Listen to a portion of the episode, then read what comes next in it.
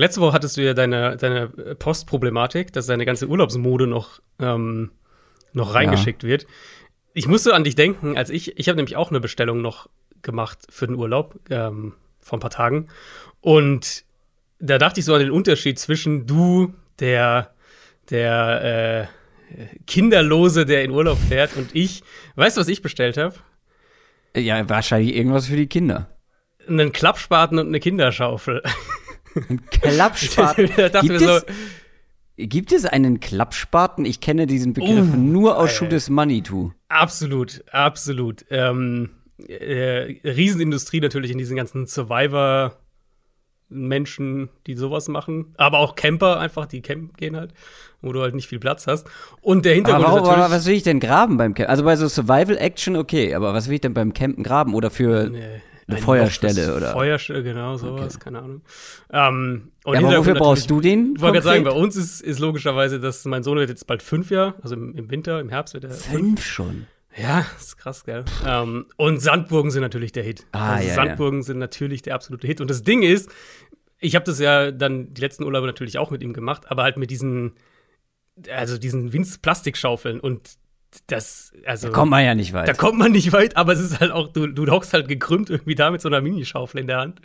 Und dann habe ich gesagt, okay, jetzt, dieses Jahr, glaube ich, wird es wirklich, wird's, wird's ernst. Da okay, jetzt werden die großen Geschütze auch gefallen. Jetzt wird das Arrowhead nachgebaut äh, am absolut. Strand, oder? Ja, absolut. Also ähm, Burggraben und so weiter muss natürlich schon alles sein. Der Klappspaten wird heute nicht begraben, aber wir haben einiges. Ausgegraben. Ausgegraben wird er, ja. Wir haben einiges zu besprechen.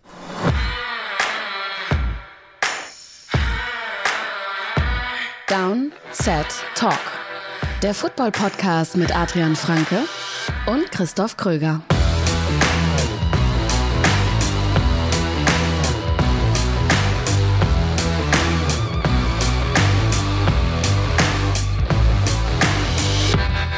Einen wunderschönen guten Tag. Ihr hört eine neue Folge Downset Talk. Das ist der offizielle NFL-Podcast von The Sonne Box mit mir, Christoph Kröger und Adrian Franke.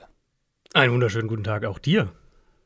Ja, vielen Dank. Äh, wir nehmen das Ganze vorab auf, denn ich bin, wenn ihr das hört, im Urlaub, nicht im Lande. Deshalb ähm, nehmen wir schon am Freitag auf, also am vergangenen Freitag. Und das ist wichtig für euch zu wissen, gleich für die News natürlich. Also wenn ähm, jetzt in den nächsten Tagen irgendwas passiert, werden, werden wir das nicht mit dabei haben. Aber noch eine Zusatzinfo für euch. Die nächsten zwei Folgen werden nochmal ausfallen. Also die nächsten zwei Wochen gibt es am Donnerstag leider, ähm, das war nicht anders möglich, keine Downset Talk Folgen. Aber dann gehen wir so richtig rein in die Saison-Previews, in die Division-Previews und dann wird wirklich durchgeackert bis zum, ja, eigentlich bis zum Ende der nächsten Free Agency, ja. noch länger, nach dem Draft ja noch. Also, ja, ähm, da sind keine Pausen mehr geplant. Genau. Und es gibt ja, wir haben ja ein bisschen Bonusmaterial auch schon äh, also ihr, ihr, habt meine Draft-Reviews für beide Conferences noch. Es gibt von mir noch als Bonusfolge, wenn ihr das hier hört, ähm, wird es wahrscheinlich online sein, die, äh, die Offseason-Gewinner und Verlierer. Also dann habt ihr ein bisschen. Ja, die da, die habe ich noch nicht fertig gemacht. Die darf ich nicht vergessen. Gut, dass das du stimmt, sagst. Ja. Musst ein bisschen Druck machen. ja, ich, ich werde keinen Laptop mit in Urlaub nehmen. Ich versuche da er, ja. nichts, also nichts wird schwierig, aber ich versuche da möglichst wenig hm. beruflich zu erledigen. Aber das sollte ich vielleicht vorher dann noch machen, ne, damit ihr das auch hören könnt. Aber ja, das äh, oder die Bonusfolgen könnt ihr hören, wenn ihr uns supportet, und zwar über Patreon. Da schaut gerne mal rein. Ab 2 Euro im Monat seid ihr mit dabei und könnt alle Folgen hören und könnt auch auf unseren exklusiven Discord-Channel kommen www.downsetalk.de slash support. Was haben wir heute vor? Wir machen heute unseren Off-Season Mailback. Andere nennen es QA, also ihr habt uns Fragen gestellt über Twitter, da gerne natürlich folgen, über Instagram, auch da gerne folgen, aber auch über unserem Discord-Channel. Da haben wir euch gefragt nach Fragen und die werden wir heute beantworten. Und obwohl wir eigentlich die ganze Folge, die nächsten anderthalb bis zwei Stunden Fragen beantworten werden, haben wir trotzdem eine Quick Question dabei. Quick Question. Die kommt jede Woche ausschließlich von Supportern und in diesem Fall von Mxbrng. M-X-B-R-N-D-N-G. hat auf Discord gefragt, welche Teams sind am weitesten davon entfernt, einen Super Bowl zu gewinnen? Jetzt habe ich mir so viele Antworten auf so viele Fragen überlegt und habe dabei die Quick Question vergessen. Ganz einfach. Ich werde gleich improvisieren, aber ich lasse dir einfach mal den Vortritt, dann ist Ich- zumindest ich ein geb dir Team ein paar, schon raus. Ich dir ein paar Keywords einfach. Ähm, also, es kommen natürlich ein paar in Frage. Es muss aber ja ein Team sein, bei dem man nicht denkt, dass es einen Quarterback hat oder in Aussicht hat, mit dem man einen Super Bowl gewinnt. Und vielleicht auch, wo man sagt, naja, ich weiß nicht, ob der Headcoach mit dem, ob man mit dem noch einen gewinnt, ob der Headcoach in zwei Jahren noch da ist, ob das der richtige ist, nochmal hier für einen neuen, äh, für einen neuen Anlauf oder für einen Anlauf auf den Titel. Und wo der Kader vielleicht generell von der Entwicklung her einfach noch weit weg ist. Also ich denke da unter anderem an Houston, ich denke da an Atlanta, ähm, ich denke da auch an Seattle, muss, finde ich, muss man mittlerweile mit dazu packen. Was ich dann überlegt habe, okay, Seahawks, Texans haben jetzt beide wirklich einiges an Draftkapital auch noch. Dieses Jahr mehr Draftkapital gehabt, nächstes Jahr werden sie auch immer noch welches haben durch die, die Quarterback-Trades. Atlanta eben nicht. Und Atlanta ist für mich vom Kader her vielleicht sogar am weitesten weg, wenn ich jetzt auf den Kader drauf schaue. Ähm, plus sie haben halt nicht den, den Bonus der, der Picks im Vergleich zu den anderen beiden. Deswegen habe ich die Falcons genommen. Ja, wir sprechen nachher bei einer anderen Frage noch über die vermeintlich schwächeren Teams, schwächer besetzten Teams. Ich wäre jetzt auch zu den Falcons gegangen, weil ja, da ist einfach wenig vorhanden und auch Ja. generell einfach keine gute Ausgangslage. Hattest du die Bears erwähnt? Bears hatte ich nicht erwähnt, weil Bears können natürlich einen Case machen dafür, dass sie vielleicht den Quarterback haben. Ja, okay. Und sie haben nächstes Jahr auch, also sie haben ja, ich glaube, weit über 100 Millionen Cap Space in der nächsten Offseason. Also die haben zumindest ein bisschen Ressourcen und sie haben vielleicht den Quarterback. Wenn du jetzt sagst, du glaubst, Justin Fields ist ein Bust, dann müsste man Chicago hier auf jeden Fall auch erwähnen. Bei den Panthers äh, ist der Roster ja eigentlich gar nicht so verkehrt. Er ist Ja. ja eigentlich ganz Ja. gut. Aber du hast halt, ähm, das Problem ist dann halt einfach, wie früh pickst du dann, wenn dein Kader und vor allem ja deine Defense Mhm. eigentlich ganz gut aussieht ähm, und ja auch gar nicht so schlecht war letztes Jahr. Ähm, wie hoch pickst du dann und wie hoch ist die Wahrscheinlichkeit, dass du halt deinen Quarterback findest? Aktuell hast du ihn noch nicht und nächstes Jahr hast du auch wir- wirklich Stand jetzt wenig Cap Space zur Verfügung. Also da müsste Ja. wahrscheinlich auch noch ein bisschen was passieren. Was ist mit den, also das ist jetzt ein bisschen fies, weil ein Kenny Pickett kann natürlich funktionieren, aber was ist, wenn er das nicht ist? Wie, wann, wann sind die Steelers in der Lage, einen Super Bowl zu gewinnen? Aber würde ich jetzt, glaube ich, nicht nennen. Ich wäre, glaube ich, auch Ja, zu Steelers den Falcons halt- gegangen und auf Steelers halt Platz schon zwei zu die gut. Panthers. Ja, Steelers sind halt schon zu gut. Auch sonst. Ich meine, Naja, aber die Frage, nee, aber die Frage, Achtung, die Frage Ja, ist ja ja. nicht, wer werden die schlechte, welches Team wird am schlechtesten sein in den nächsten ein, zwei Jahren, Klar, ja. sondern welches ist äh, weit weg vom Super Bowl. Aber sagen wir mal, wenn man Pickett es zutraut, ein, ein Jimmy Garoppolo-Level zu erreichen, was, glaube ich, fair ist, wenn man, also wir sind beide bei Pickett ja skeptisch, das wisst ihr, Aber- aber, aber zu sagen, Garoppolo-Level kann er schaffen, Ja. dann könnte ich mir vorstellen, sie haben halt, dass sie dann die Umstände über seinen Rookie-Vertrag, das muss man ja eben dazu sagen, bauen um ihn herum, dass sie vielleicht eine Chance haben. Ich Das stimmt, würde es nicht aber- tippen, aber die Chance ist auf jeden Fall höher als jetzt bei Atlanta zum Beispiel. Okay, aber jetzt mal folgendes Szenario, weil, also ich habe bei der Frage nicht unbedingt nur an nächstes Jahr gedacht, sondern an die nächsten Jahre. Nee, Und nee, jetzt genau, mal angenommen, die Falcons picken nächstes Jahr an eins, an zwei, an drei und nächstes Jahr Mhm. gibt es ja ein, zwei potenziell ganz interessante Quarterbacks. Ähm, und die finden da plötzlich den Diamanten. Wie weit sind die dann über, wie weit sind die dann noch Hm. weg?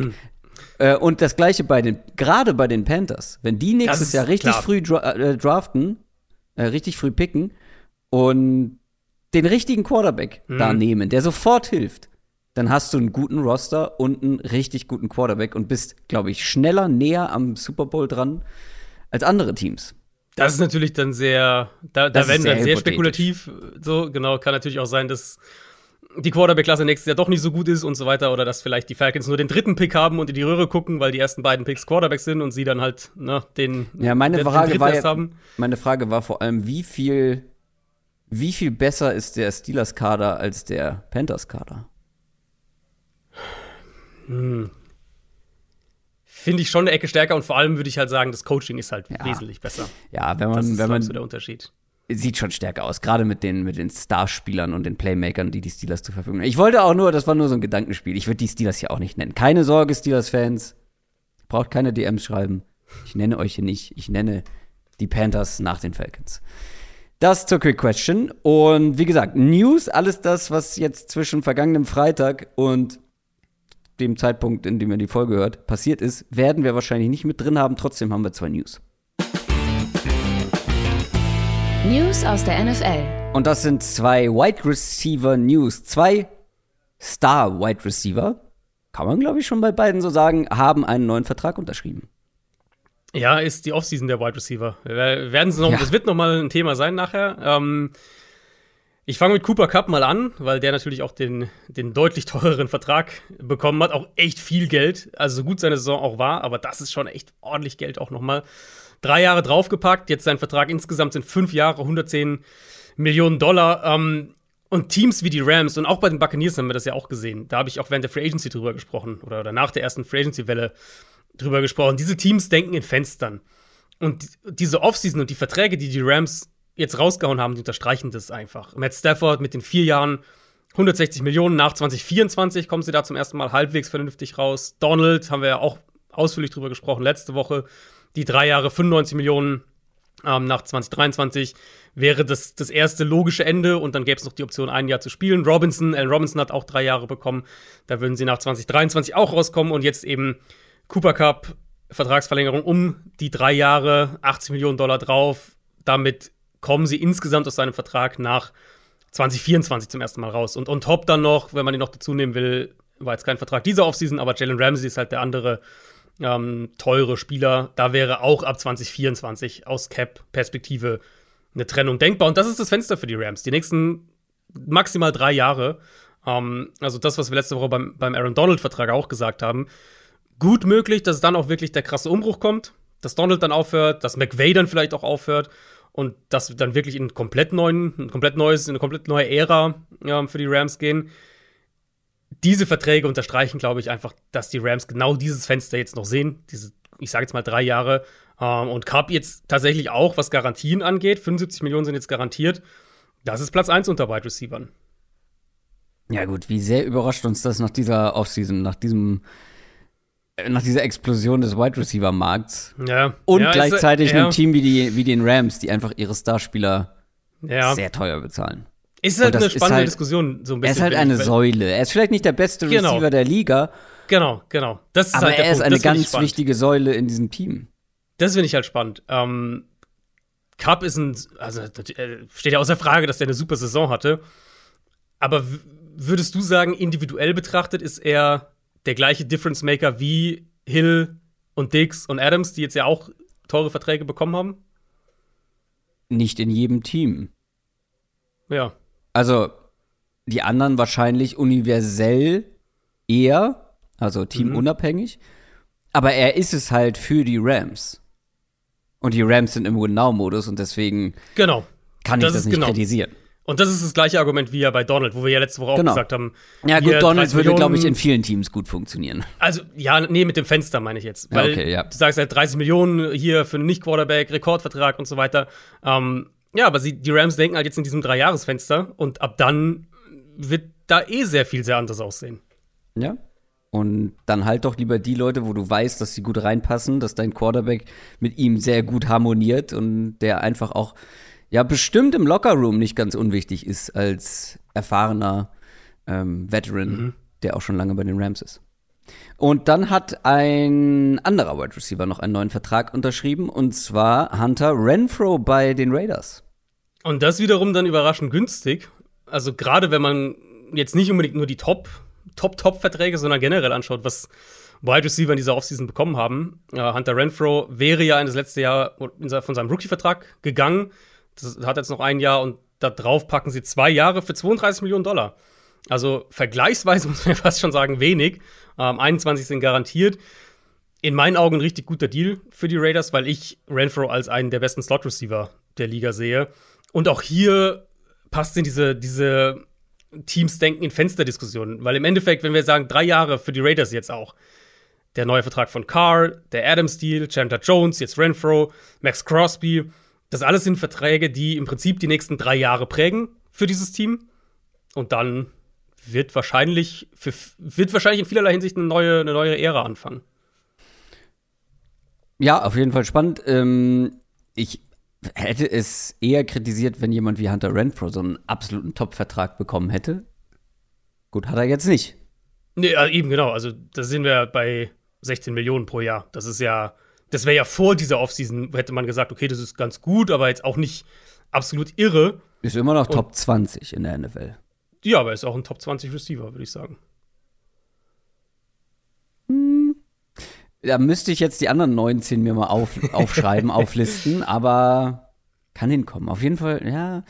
Habe ich mir noch keine Gedanken zu gemacht, wo ich Hunter Renfro einsortieren würde. Das war's auf jeden Fall von den News. Wir kommen jetzt zu euren Fragen. Sie haben Post. Und was haben wir alles an Post bekommen? Du bist alles durchgegangen auf allen Plattformen, bei denen es möglich war. Wir haben aussortiert, wir haben die in unseren Augen spannendsten Fragen genommen und gehen jetzt mal der Reihe nach durch. Wir fangen an mit Stefan G. äh, was sind eure Top-Learnings aus dieser Offseason? Also, was haben wir am ehesten mitgenommen? Learning ist ja, Learning, das ist, das ist ein Adrian Franke-Begriff, das muss ich an der Stelle äh, schon mal sagen. Ich glaube, wir haben häufig schon über Learnings in den letzten Wochen. Aber eigentlich sage ich häufiger Takeaway. Stimmt. Ich. Aber ich, Takeaway ist zu Learnings geworden. Kann das sein? Neuen Takeaways sind Learnings. Weil wir ich haben, weiß es nicht. Wir haben, ich bin mir ganz sicher, die letzten Jahre selten das Wort Learning benutzt, obwohl es ja. echt passend ist, sondern wir haben von Takeaways gesprochen. Jetzt sind es Learnings. Ja. Ja, wir hatten also, viele was, Learnings die letzten Wochen, das stimmt. Ja, wir haben einiges gelernt, wir haben einiges mitgenommen. Und wir hatten auch viele Takeaways. Ähm, was sind denn so deine, deine Takeaways? Beziehungsweise lass uns anf anders anfangen. Ich habe ich hab mir einfach mal aus dem Bauchhaus drei Sachen aufgeschrieben, von denen ich glaube, mhm. dass du sie wahrscheinlich auch im Kopf hattest und du kannst dir aussuchen, mit was wir anfangen. Also wir okay. hatten ja eben schon das Thema Wide Receiver Markt, mhm. das ist ein Punkt. Dann der zweite Punkt, dass die NFL moralisch schwierig bleibt. Mhm. Und der dritte Punkt ist, dass in meinen Augen schlecht geführte Teams weiterhin scheinbar schlecht bleiben. Ähm, ich, also für mich sind die Wide Receiver das zentrale Thema. Und mhm. weil es halt mehrere Perspektiven auch gibt, aus denen man drauf gucken kann. Also wir hatten ja schon ein bisschen auch drüber gesprochen nach der Free Agency, als dann die, die großen Trades passiert sind. Ähm, zum einen eben, dass die, dass die Top-Spieler auf der Position bezahlt wurden, und zwar alle teuer. Aber eben auch, dass, ich nenne es mal Second-Tier-Receiver wie Mike Williams, wie ein DJ Moore, diese Kategorie bezahlt wurden. Plus dann eben Spieler wie so das Regal halt noch dahinter, Christian Kirk, auch ein Russell Gage beisp beispielsweise, ähm, dass die alle bezahlt werden und dann noch dazu sechs Receiver in der Top 18 im Draft ausgewählt werden. Ja. Und ich habe das, auch das habe ich schon einige Male gesagt, für mich ist Wide Receiver die zweite Premium-Position in der Hierarchie. Quarterback natürlich alleine an eins und für mich wäre es Receiver an zwei und Pass Rusher an der drei. Ähm, und die Offseason war auf jeden Fall ein Boost für diesen Take, was die, was die Spitze in der Position angeht. Ähm, dann kann man Punkt 2 daran anknüpfen. Ein Takeaway aus der vergangenen Saison, haben wir wieder ein Takeaway aus der vergangenen ja, Saison. Ähm, aber auch aus dem, aus dem Jahr davor im Prinzip schon. Letztes Jahr fand ich halt, waren die Bengals so ein super Beispiel dafür, dass man wirklich drei, vier eigentlich richtig gute Waffen im Passspiel braucht in der heutigen NFL, um auf dem höchsten Level punkten zu können, was man eben dann wiederum manchmal braucht, damit man weit genug kommt, damit man die, die kritischen Spiele gewinnt. Dass Teams auch mehr in der Richtung handeln und dann der andere Teil noch der Debatte, also der dritte Punkt, und den finde ich äh, mindestens so spannend wie das, das rein sportliche eben. Sehen wir in den nächsten Jahren noch mehr Teams, die einen teuren Quarterback haben und dann nicht bereit sind, ihren Star Receiver auch teuer zu bezahlen? Weil das war ja der Fall bei Tyreek Hill, Patrick Mahomes, der wird jetzt, der Vertrag, der kickt jetzt rein so langsam, der wird jetzt die 40, 40 45 im Jahr, ähm, wird der jetzt kosten. Chiefs waren nicht bereit, bei Tyreek Hill ganz oben am Markt mitzugehen. Wir haben es bei den Titans gesehen mit AJ Brown. Auch da waren sie nicht bereit, den, den Top-Preis zu zahlen. Packers waren ein bisschen eine andere Situation, weil Green Bay ja Adams das auch bezahlen ja. wollte, wenn nicht sogar mehr, was er bei den Raiders bekommt. Also er hat ja gesagt, die, sie haben ihm sogar mehr geboten. Ja. Die Frage dann also wirklich aus Roster-Building, bekommen wir in den nächsten Jahren mehr Teams mit Top-Quarterbacks, die nicht bereit sind, neben einem 45, 50 Millionen Dollar Quarterback auch einen 30 Millionen Receiver zu haben. Und da wird es ein paar spannende Situationen geben. Bengals allen voran, kann man da gleich wieder reinwerfen. halten die das alles? Burrow, Chase, Higgins? Wahrscheinlich nicht. Wahrscheinlich wird mindestens einer von denen raus sein. Ähm, Arizona wird da ein Thema sein. Ich vermute nach wie vor, dass Kyler Murray in dieser Offseason einen neuen Vertrag bekommt. Ist dann die Andre Hopkins vielleicht in einem Jahr weg? Dass diese Teams dann eher bereit sind, sich von so Top-Receivern zu trennen und eher wiederum Munition zu sammeln, um halt auch im Draft dann günstigere Receiver-Optionen zu finden, wenn der Quarterback eben so teuer ist. Während auf der anderen Seite die Teams mit günstigem Quarterback, wie jetzt Miami dieses Jahr, Philadelphia dieses Jahr, ähm, Rams. dass die dann. Also der ist nicht günstig, aber. Vergleichsweise ja ein bisschen, ja.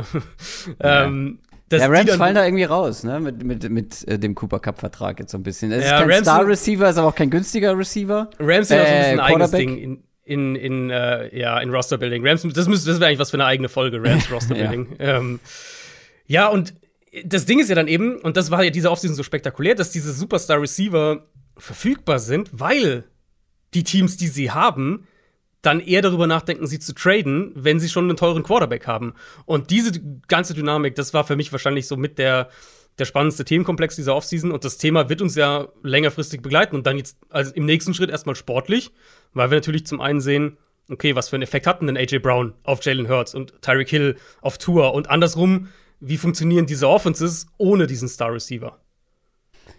Aber dass der Markt sich so entwickelt, ist ja nur die logische Konsequenz der sportlichen Entwicklung der letzten Jahre. Also wie lange sprechen wir schon davon, dass Three Wide Receiver Sets das neue Standard sind sozusagen.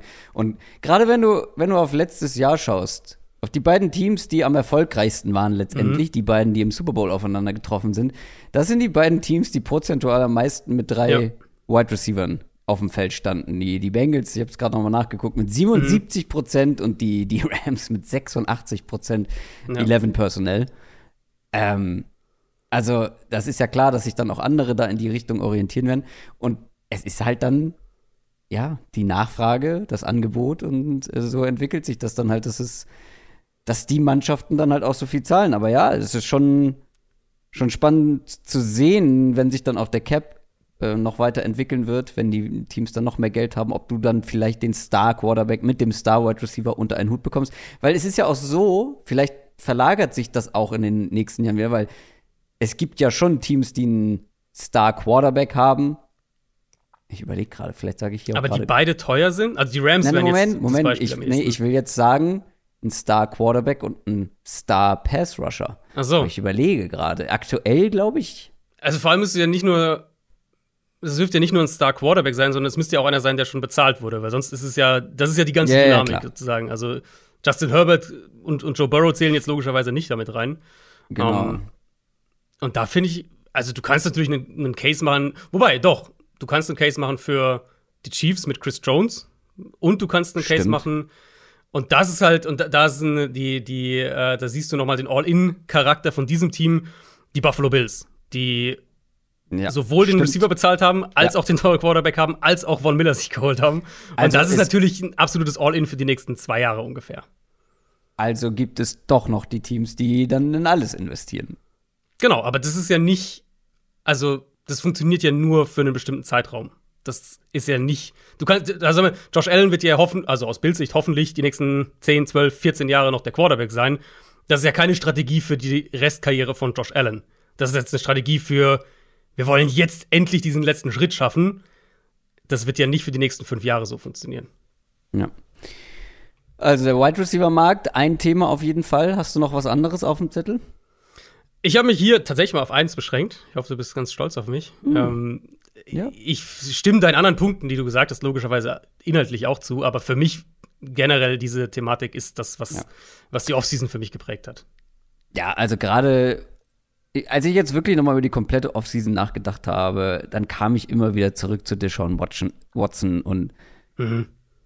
wie moralisch verwerflich das ist, dass jemand in der Situation, und das ist ja erstmal egal, wie du letzte Woche gesagt hast, so, es gibt die einen, die sind der einen Meinung und die anderen sind der anderen Meinung, ist ja erstmal letztendlich egal, aber was ja Fakt ist, ist, dass über 20 Frauen ihm Dinge vorwerfen, dass sie sexuell belästigt wurden und dass diese Dinge aktuell nicht bewiesen, aber auch nicht widerlegt werden können und er trotzdem von einem NFL-Team halt komplett zugeschüttet wird mit Geld und eine Franchise, ähm, ja, die eigene Zukunft quasi aufs Spiel setzt, wie absurd und verwerflich ich das finde. Da musste ich in den letzten Tagen, jetzt auch mit den neuen Vorwürfen, wir haben in der letzten Folge drüber gesprochen, da musste ich wirklich häufiger nochmal drüber nachdenken, dass sich das auch, wenn sich bemüht wird, das ist noch ein sehr langer Weg für die NFL. Grundsätzlich. Ja, und da würde ich auch deutlich sagen, dass man das jetzt nicht auf die Browns äh, limitiert, weil, sind wir ehrlich, wir wissen, nee, nee, nee. Dass, äh, mehrere Teams haben da um genau, den Typen gebuhlt. Das macht es ja noch schlimmer machen, eigentlich, genau. dass es nicht nur ein, genau. ein, dass nicht nur ein GM oder ein Besitzer sich hingestellt hat und sagt, ja, ist egal, der ist zu gut einfach. Das ist ein junger, talentierter Quarterback. Ist mir egal, ob da was dran ist oder nicht. Keine Ahnung. Werden sie so nicht gesagt haben. Sie sind wahrscheinlich davon überzeugt, dass da nichts dran ist. Aber es waren ja mehrere Teams. Aber das macht die Sache für mich ja noch schwieriger. Ja, sind wir, also sind wir ganz ehrlich, was die Browns gemacht haben im Endeffekt ist, wir, sie haben gesagt, ähm, wir sind mit der Situation komfortabel genug, dass wir eben auf diese, diesen, was halt nicht verfügbar wird, ein Franchise-Quarterback, ein Top 10, Top 8 Quarterback, sportlich, jetzt rein sportlich gesehen, der im Prinzip am Anfang äh, seiner Prime steht oder mittendrin in seiner Prime ist, ist halt eigentlich nicht zu haben. Und jetzt haben wir die Möglichkeit, einen zu kriegen. Deswegen sagen wir ja. für uns, wir sind mit dem Rest sozusagen, damit, damit können wir umgehen. Und ich denke immer mehr, dass sie sich damit ähm, ja so ein bisschen das eigene Grab geschaufelt haben, weil ich, also ich, ich habe es letzte Woche gesagt, mich würde es nicht mehr wundern, wenn Watson zumindest die kommende Saison nicht spielt. Und du musstest ja einfach nur mal ganz, ganz, ganz ähm, neutral oder naja, neutral geht nicht, aber so objektiv wie möglich betrachten, in welchen anderen gesellschaftlichen oder grundsätzlich in welcher anderen Lage hätte jemand, der gerade von über 20 Frauen solche Dinge vorgeworfen bekommt, so einen Job quasi bekommen? Ja. In welcher, in welchem Business läuft das so? Und da fallen mir nicht viele Antworten ein, ehrlich gesagt. Und es ist ja. ja halt immer wieder diese Sache mit, da gibt es welche, die haben Dinge gemacht, die sie besser nicht hätten machen sollen und trotzdem haben sie eine Zukunft für sehr viel Geld in der NFL. Und am Ende wird niemand so richtig bestraft. Aber gut, ähm, das war einfach nur für mich nochmal so ein Takeaway der Offseason. Das ist ein langer Weg für die NFL, moralisch mit mir auf einer Wellenlänge zu sein. Nächste Frage kommt von Mac oder MC Gorbatschow bei Discord. Wenn ihr jeweils eine Offense und eine Defense wählen müsstet, die überraschend Elite sein wird, welche wäre das? Oder welche wären das? Äh, eine Offense, eine Defense. Mhm. Soll ich mal mit der Offense anfangen? Gerne. Also ich habe mich für die Offense mit den acht wenigsten Total Offensive Yards letztes Jahr entschieden, mit den sechs wenigstens, sechs wenigsten Offensive Yards per Game okay. und mit einem Quarterback, der bisher alles andere als Elite aussah. Die Miami Dolphins. Mm. Und ja, da, da, muss schon einiges gut zusammenpassen, dass wir am Ende des nächsten Jahres oder am Ende der kommenden Saison über eine Elite Offense sprechen bei den Dolphins, aber wenn es erwartbar wäre, wäre es halt auch keine Überraschung. Mhm. Für mich ist es, für mich ist diese Offense eine der größten Wundertüten in der NFL, weil drei Punkte. Du hast die absoluten High-Class-Zugänge. Du hast ja. Potenzial auf wichtigen Positionen, allen voran ein Quarterback, ist immer noch ein junger Quarterback, der sich noch entwickeln kann. Und du hast eine Wundertüte in Sachen Coaching-Staff mit einem Rookie-Head Coach, von dem man auch noch nicht so richtig weiß, was man bekommt. Aber auch da gibt es natürlich ein gewisses Potenzial, zumindest theoretisch. Tyreek Hill steht natürlich irgendwie über allem. Ähm, das war der, der Top-Transfer, mehr, mehr oder weniger. Einer der besten Wide Receiver der Liga, der wird diese Offense besser machen, weil die bestand eigentlich, na, wir haben ja letzte Woche drüber gesprochen, hauptsächlich aus Jalen Waddle im Passspiel. Und jetzt hast du halt Jalen Waddle plus Tyreek Hill zwei der schnellsten Receiver in der Plus NFL. Mike Gesicki, der wahrscheinlich einer der drei athletischsten ja. Titans ist in der NFL. Das auch noch. Dann hast du einen Cedric Wilson geholt. Das ist jetzt natürlich nicht ganz so flashy, aber ich finde es keine uninteressante Verpflichtung. Bei Dallas letztes Jahr ähm, mehr Yards per Route Run als Kollege Mary Cooper äh, zum Beispiel. Und man darf halt nicht vergessen, weil das Feld so, alles, alles steht irgendwie im Schatten von, von hm. ähm, Tyreek Hill, dass man einfach einen Terran Armstead verpflichtet ja. hat.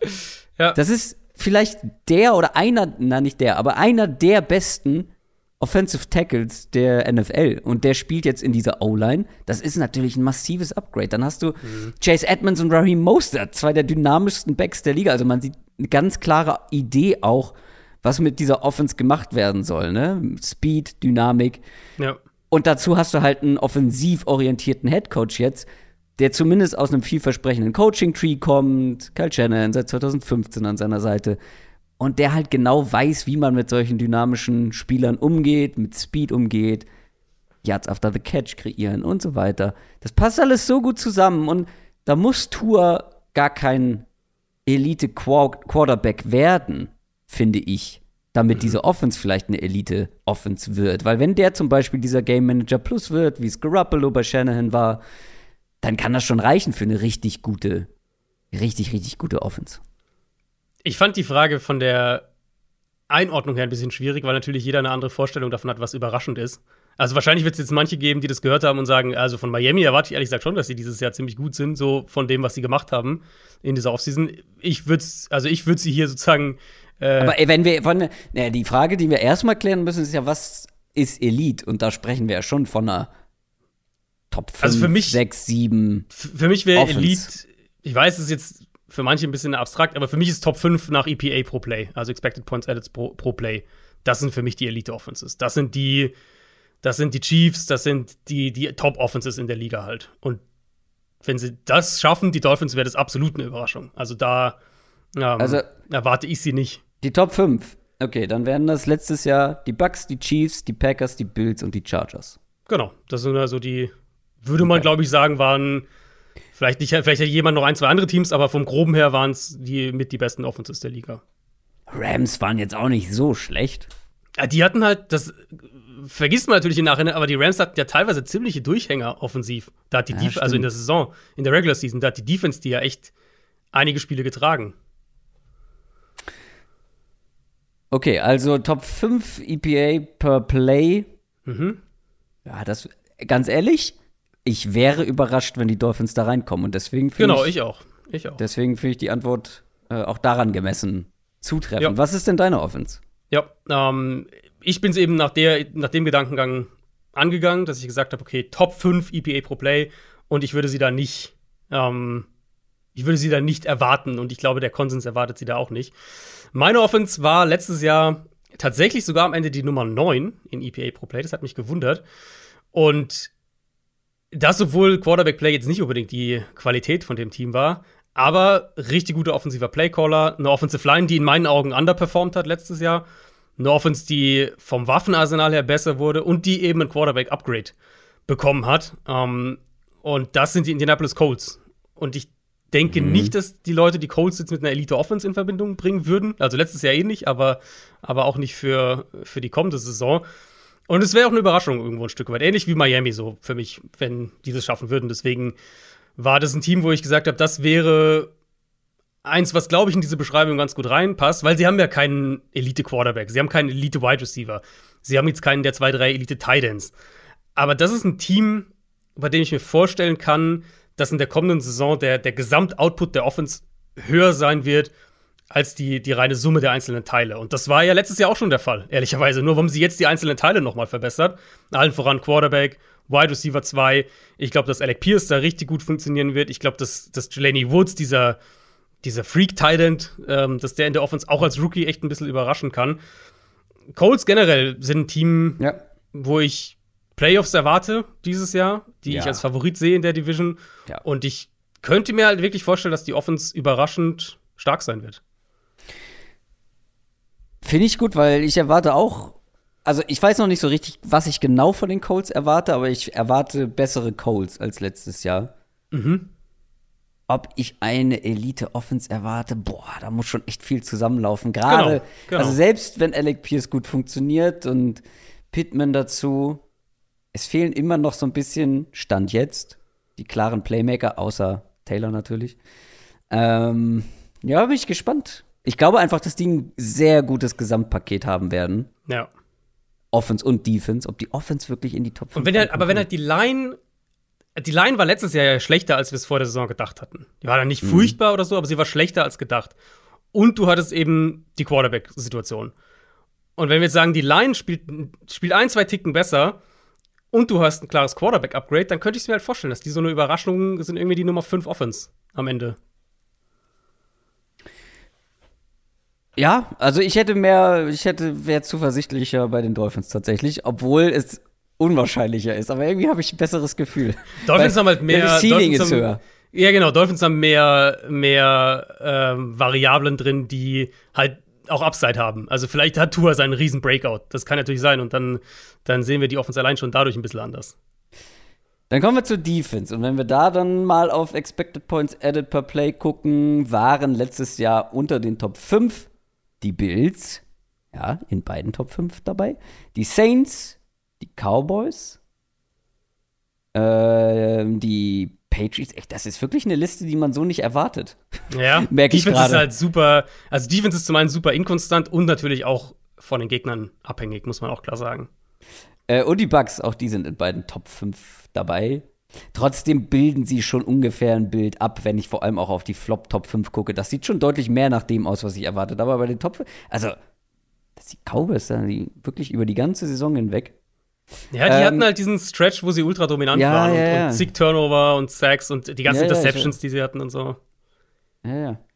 Ähm, ja, Defense, da habe ich überlegt, richtig bold zu gehen. Aber habe mich nicht getraut, über das Team sprechen Was wäre nachher, denn richtig bold gewesen? Äh, sag ich noch nicht, sag ich später. Traue ich mich nicht.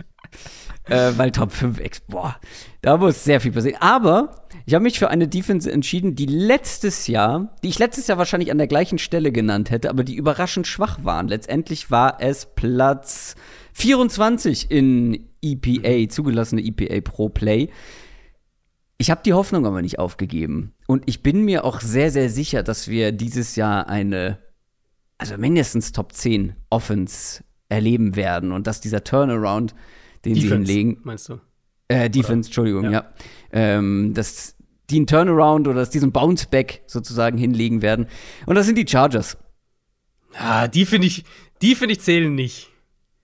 Weil die nee, nee, nee, nee, nee. müssen in meinen Augen. Die, die, die, da die sollte man es erwarten. Da sollte man es erwarten. Top 5? Ja. Also, wenn du Khalil Mack und JC Jackson in einer Offseason holst. Sie waren Platz 24 und das sind zwei Spieler. Drei relevante die ganzen, Spieler. Äh, die ganzen Defensive Tackles, die sie geholt haben. Also bei den Chargers erwarte ich, dass sie, da erwarte ich Top 10. Also sagen wir es mal so. Ja, aber wir reden ja von Top 5. Ich erwarte auch Top 10, aber Top 5, ja, mega überraschend wäre es nicht, gebe ich zu. Aber trotzdem, ich bin sehr überzeugt davon, dass sie eine richtig starke Defense haben werden. Das zweite Jahr von Brandon Staley, die zweite Offseason, wo er sich seine Defense zusammenbasteln konnte. Und du hast ja gerade schon ein paar Namen genannt, JC Jackson, ähm, und vor allem, wenn man guckt, die waren gegen den Pass gar nicht so schlecht, aber halt gegen mhm. den Run, wir haben es doch in ja. Erinnerung, Run-Verteidigung der, der Chargers hat sie wirklich gekillt. Und da haben sie sich unter anderem einen Spieler geholt, der, es gibt von PFF die Run-Stop-Percentage-Statistik und es gibt einen Defensive Lineman oder beziehungsweise einen Interior Defensive Lineman, der jetzt zwei Jahre in Folge auf Platz 1 gelandet ist. Und das ist Sebastian jo Joseph Day. Der mhm. spielt jetzt bei den Chargers. Der vor allem Mack. in der gleichen, also der kam ja von den Rams, hat ja. dementsprechend unter ja. Staley ja auch schon diese Rolle gespielt, im gleichen Scheme. Also da wissen wir auch mit, mit hoher ja. Wahrscheinlichkeit, dass es funktioniert. Kalin Mack ist seit 2014 einer der besten äh, Run-Defender der ganzen Liga. Mhm. Und dann hast du ja noch einen Josie, äh, Joey Bosa, einen Derwin James. Also auf dem Papier ist es natürlich keine mega Überraschung. Aber ich bin mir halt so sicher, wie man sich sicher sein kann bei einer letztes Jahr durchschnittlichen, unterdurchschnittlichen Defense. Ich glaube, wenn ich heute raten müsste, würde ich sie sogar Top 5 tippen. Also ich finde, es gibt, es gibt so ein paar, es gibt so ein paar ähm, Defenses, die, wo ich einfach wahnsinnig hoch bin vor der kommenden Saison. Da, da gehören die Chargers dazu, da gehören die Packers dazu. Packers sollten in meinen Augen auch eine Top 5, Top 8 Defense haben. Ähm, ich glaube, meins ist, also meins ist äh, in meinen Augen deutlich bolder. Man kann es dir mal sagen, ob du, äh, ob du sie zumindest. Meins wäre bolder gewesen. Wie hast du denn? äh, gezogen hast. Ich habe die Eagles genommen. Ähm, Finde ich gut, ja. War so Liga Mittelmaß letztes Jahr und, und die Story aus taktischer Perspektive war ja, dass sie viel zu simpel waren, viel zu eindimensional. Und das, ja. das Playoff-Spiel dann gegen Tampa war ja so das, das krachende Ende, was das so, so perfekt eigentlich dargestellt hat. Um, und das haben sie ja echt adressiert in dieser Offseason. Ich hatte das bei der Sound Reddick-Verpflichtung schon gesagt. So einen Spieler teuer als Free Agents zu verpflichten, mhm. Das ergibt keinen Sinn, wenn man ihn dann nicht auch so einsetzt, wie er vernünftig zur Geltung kommt. Und Reddick ist halt nicht so der, wir stellen ihn auf Defensive End 60 Snaps und fertig. Der ist am besten, wenn er rumbewegt wird, Stunts, Blitzes, wenn er wirklich so in vielseitigen Pass-Rush-Designs arbeiten kann. Und das gab es kaum letztes Jahr. Deswegen war das so eine erste Vermutung für mich, hm, okay, vielleicht wollen sie da vielseitiger sein. Dann haben sie Jordan Davis gedraftet, sind sogar hochgegangen mhm. für ihn, einer, der absolut Räume kreieren kann. Sie haben direkt ja dann noch eine Kobe Dean dahinter gedraftet, also die beiden Georgia-Verteidiger, der auch eine riesen Reichweite hat, den du auch blitzen lassen kannst. Sie haben generell eine richtig starke Defensive Line und sie haben jetzt mit Bradbury einen, einen zweiten guten Corner neben Slay. Also, dass sie halt auch die Coverage-Freiheiten haben, um mehr zu blitzen, um flexibler zu sein. Deswegen, ich denke, dass die Eagles Defense schematisch echt anders aussehen wird, dass sie aber auch deutlich mehr individuelle Qualität bekommen hat, um eben flexibler zu spielen. Und letztes Jahr haben sie ja vor allem, wenn sie defensiv letztes Jahr gewonnen haben, in Anführungszeichen, oder, oder Matchups gewonnen haben, dann war sie ja meistens einfach mit der Qualität in der Defensive Line. Und die ist jetzt sogar noch besser. Deswegen, ich könnte mir vorstellen, dass die Eagles generell so ein Überraschungsteam werden und dass die defensiv am Ende eine der Top 5 Defenses haben. Ja, ich wollte die Eagles eigentlich bei einer anderen Frage später noch nennen, habe mich dann für ein anderes Team entschieden. Aber wenn man sich anguckt, was sie gemacht haben, und das Ding ist, Überraschung, sie waren letztes Jahr eine Überraschung. Was müssen sie dieses Jahr machen, um noch einmal zu überraschen? Weil das sieht schon alles recht vielversprechend aus, mhm. auch in der Offense. Ne? Ähm, also Was müssen sie machen? Jalen Hurts, Jalen Hurts äh, kommt in sein effektiv zweites Jahr. Auch da kannst das du Starter, tatsächlich ja. noch mal eine mhm. Entwicklung erwarten. Ne? Ich würde, also was würdest du mitgehen, wenn ich sage, wenn sie die Division gewinnen und mehr sind, also werden sie automatisch mindestens der, der vierte Seed und mehr sind als der vierte Seed. Das so mindestens der dritte Seed in der NFC. Der dritte Seed in der NFC. Also da werden sie wahrscheinlich schon überraschen. Elf, elf, vielleicht zwölf Spiele gewinnen, so in der Range. Und halt vor den Cowboys natürlich landen. Genau, vor den Cowboys landen. Dann müsstest du irgendwen aus der NFC West natürlich noch hinter dir lassen. Dann müsstest du ähm, jemanden aus der NFC North hinter dir lassen. Die Bucks, die Saints, die Cowboys spielen alle damit. Das würde mich schon überraschen, aber ausschließen würde ich es auch nicht. Genau, aber das wäre, glaube ich, ein, ein Outcome, wo man sagt, okay, das war noch mal eine Überraschung von den Eagles. Ja, ähm, auf jeden Fall hast du, glaube ich, wären mehr Leute überrascht, wenn es die Eagles waren, obwohl die ja nach Expected Points Added deutlich besser waren als die Chargers letztes Jahr. Ja, das ist halt das Ding, wenn du eine richtig gute D-Line hast, dann gewinnst du ein paar Spiele auf der Seite des Balls einfach gegen schlechte O-Lines. Und das hat halt hat für sie ja super funktioniert. Und dann, sobald sie in eine, ähm, in eine vernünftige, oder das heißt vernünftige, die Bucks haben natürlich schon eine absolute Top-O-Line gelaufen sind, dann war es halt vorbei damit. Kommen wir zur nächsten Frage. Kommt von Chris2002. Bei Discord hat Chris gefragt, welches Team hat eurer Meinung nach die größte WTF-Offseason hinter sich? Die größte What the fuck Offseason. Also bei welchem Team könnt ihr im Allgemeinen die Strategie am wenigsten nachvollziehen? Ich finde, es gibt einige Teams mit einer What the fuck Season. Ist halt die Frage, also zum Beispiel die Jaguars haben in meinen Augen die meisten What the fuck Moves hingelegt. Vielleicht nennst man, du die gleich auch. Man kann sie erklären halt, oder? Find ja, ich, in Jackson, bei Jackson. Naja, schon. Also man weiß, warum Quarterback, du willst, du willst ihm die Umstände besser machen. Ja. Trotzdem, was die für Verträge rausgeballert haben. Dann natürlich noch der First Overall Pick, den wir beide so nicht gemacht hätten. Mhm. Das sind schon viele What the fuck Moves, aber es wäre nicht meine Antwort. Was ist deine? Ich habe mich auf zwei Optionen, also ich, zwei sind für mich so ein bisschen rausgesprungen und eine, ein Stück weit kann man es nachvollziehen, warum sie bestimmte Sachen gemacht haben, aber ich finde halt, es ist trotzdem eine bittere Offseason und einige der Sachen, ja, will ich nicht nachvollziehen, sagen wir es mal so. Das sind die Cowboys.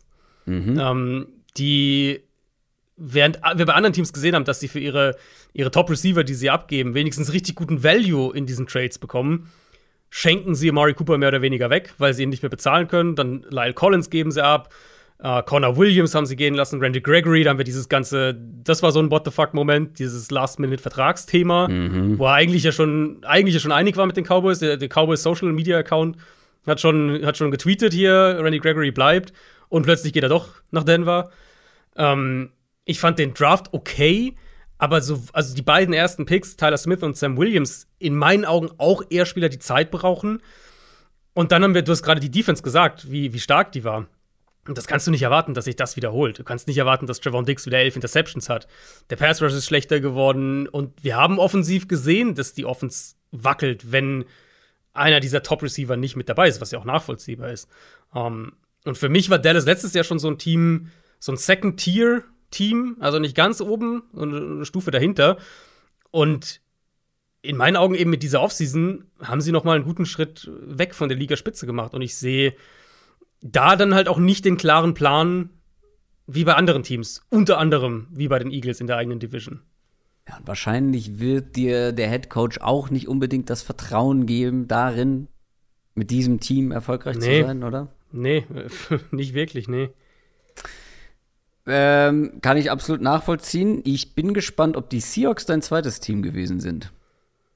Nee, weil die, ich glaube, ich habe ich hab What the Fuck Offseason ein bisschen anders interpretiert, weil da kann ich es halt wieder ein bisschen nachvollziehen. Ich meine, natürlich willst du Russell Wilson nicht abgeben, aber wenn er weg will, seit vielleicht ja, schon nee, seit nee, einem nee. Jahr. Ähm das, das wäre auch nicht unbedingt mein, okay, nee, mein dann, Argument, dann, dann weil Russell Wilson wegtraden, okay, dann machst du das. Dann, dann tradest du deinen Star-Quarterback, mit dem es auch nicht mehr so gut funktioniert hat. Er will weg, blablabla, du willst auch keinen unzufriedenen Quarterback.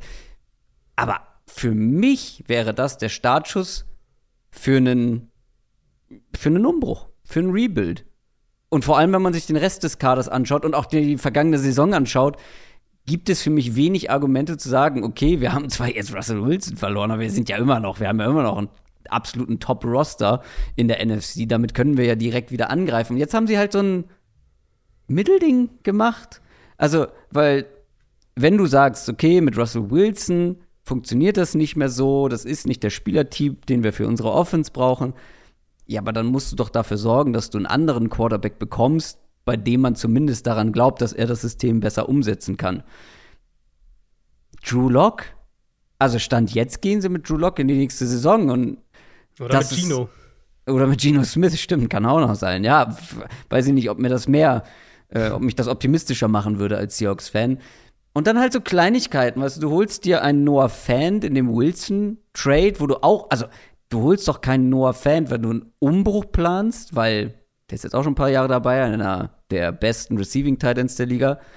Das zum einen, also hätte man da nicht vielleicht noch einen zusätzlichen Pick bekommen können für die Zukunft, um das Team weiter aufzubauen. Vor allem, wenn du dann bereit bist, Will Disley einen 24 Millionen Euro Deal hinzulegen und dem zu einem Top 11 Tight End zu machen, was durchschnittliches Gehalt angeht.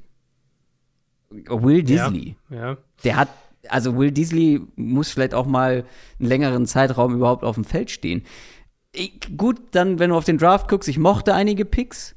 Ähm, wobei auch hier jahrelang fordert Russell Wilson mehr Support in der Offensive Line. Kaum ist er weg, draftest du in den Top 10 Offensive Linemen.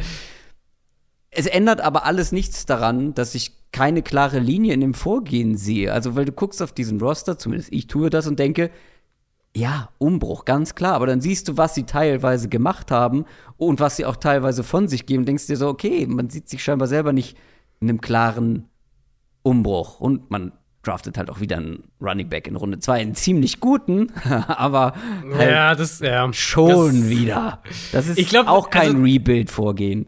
Ich glaube, die Diskrepanz ist wirklich, dass Pete Carroll sich niemals in einem Rebuild sieht. Und von ihm kommen ja auch viele dieser Zitate. Ähm, Absolut, aber dann müsstest du doch eigentlich andere Dinge machen. Also dann müsstest du andere Moves tätigen, ja. in meinen Augen. Ich sag mal, also ich sag mal so, wir kommen ja nachher noch zu einer Frage äh, wo ich jetzt noch nicht zu weit vorausgreifen will.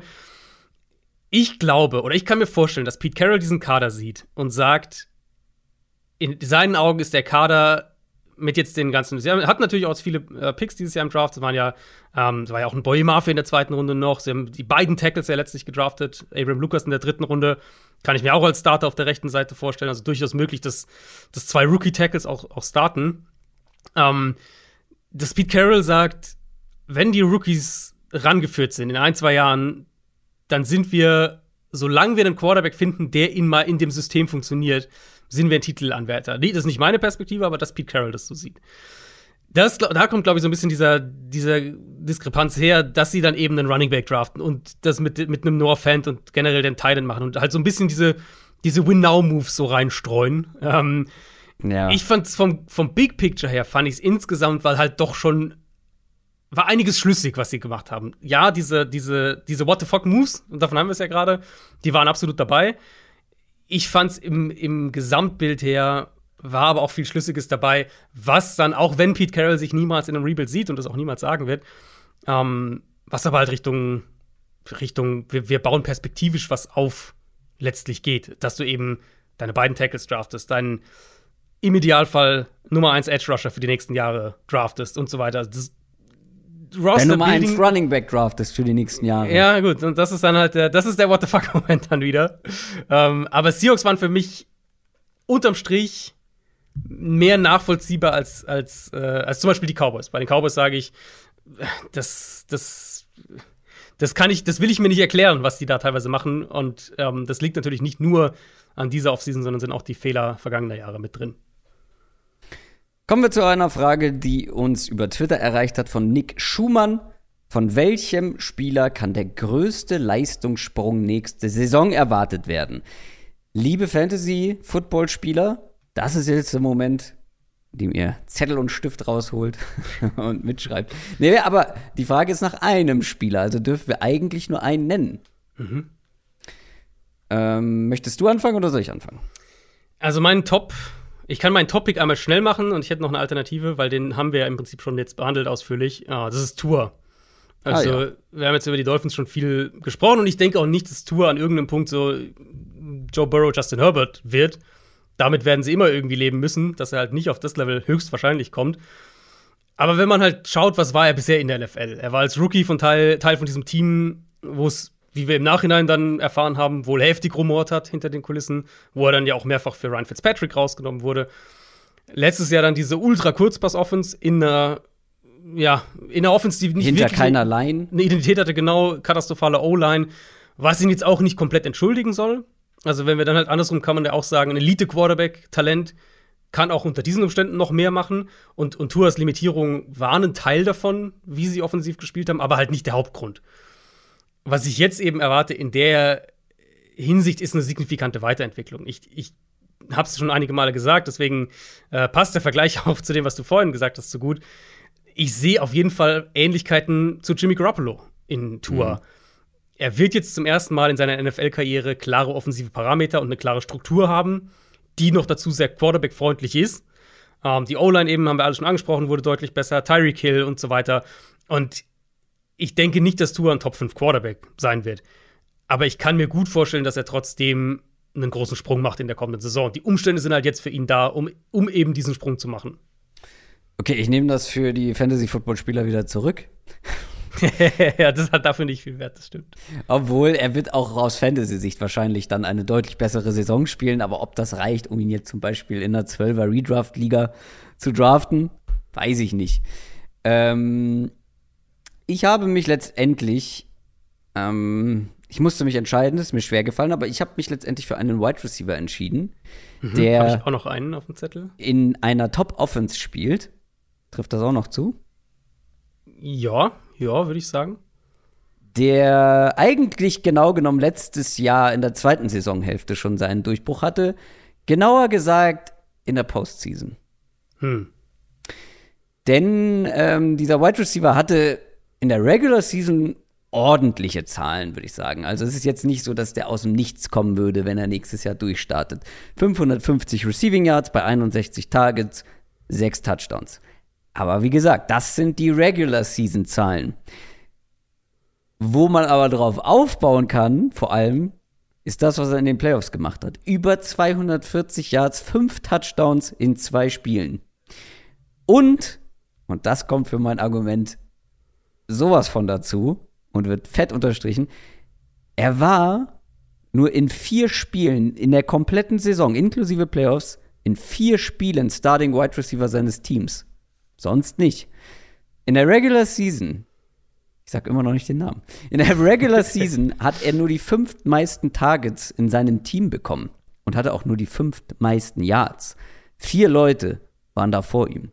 Und das wird sich ändern und ich glaube, das werden, das wird sich in den Zahlen auch ähm, äh, ja, widerspiegeln.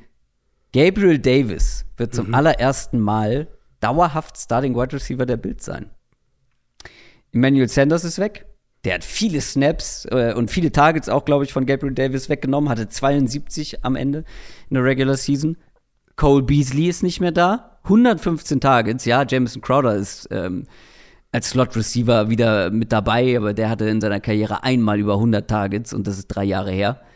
Ich glaube, Gabriel Davis wird die 100 Targets Marke mindestens kratzen. Ich glaube eher übertreffen und auch an der 1000 Receiving Yards Marke kratzen, wenn nicht übertreffen. Ja, finde ich gut. Also äh, würde ich voll voll mitgehen. Ich glaube auch, dass der wahrscheinlich, wahrscheinlich als Breakout oder also die Frage war ja, wer, äh, wer macht den, den größten Leistungssprung? Da, wird, naja. da, da muss er schon nochmal einen Sprung machen, sagen wir so, weil er aber war ja schon echt ziemlich gut, aber mit mehr, mit mehr Spielzeit wird halt auch einfach mehr sozusagen dabei rumkommen, im Endeffekt bei ihm. Deswegen, das stimmt schon, aber ich finde, wenn du aus 550 Yards 1000 Yards machst, ja. es wäre schon, wär schon ein großer Sprung. Ich habe einen, der einen Receiver, der hatte, äh, der hat eine ähnliche Yards-Zahl gehabt in der Regular Season. Hat nur zwölf Spiele gemacht, verletzungsbedingt. Ähm, und spielt für eine Offense, die letztes Jahr aus verschiedenen Gründen längst nicht auf dem Level war, was sie eigentlich haben sollte. Und die, glaube ich, deutlich besser sein wird. Und das ist Rashad Bateman noch von den Ravens. Mhm. Ähm, auch hier wieder Opportunity ist einfach da. Marquise Brown, 139 Targets, 91 Catches, über 1000 Yards letztes Jahr ist weg. Sammy Watkins, 45 Targets auch gehabt in der Offense, auch knapp 400 Yards, ist auch weg. Ähm, irgendwer muss ja Receiver spielen für die Ravens. Und vielleicht kommt noch einer, kann man natürlich nie ausschließen. Vielleicht holen sie noch jemanden. Bisher haben sie jetzt nicht den Anschein erweckt, dass sie dringend auf Receiver-Suche sind. Ich meine, sie hatten ja auch mehr als genug Picks im Draft, wenn sie da was hätten machen wollen. Bateman geht als klare Nummer 1 in dieser Offense. Ähm, was die Wide Receiver angeht, natürlich ist Mark Andrews die Nummer 1 Receiving-Option, aber Bateman geht als Nummer 1 Receiver in die Saison.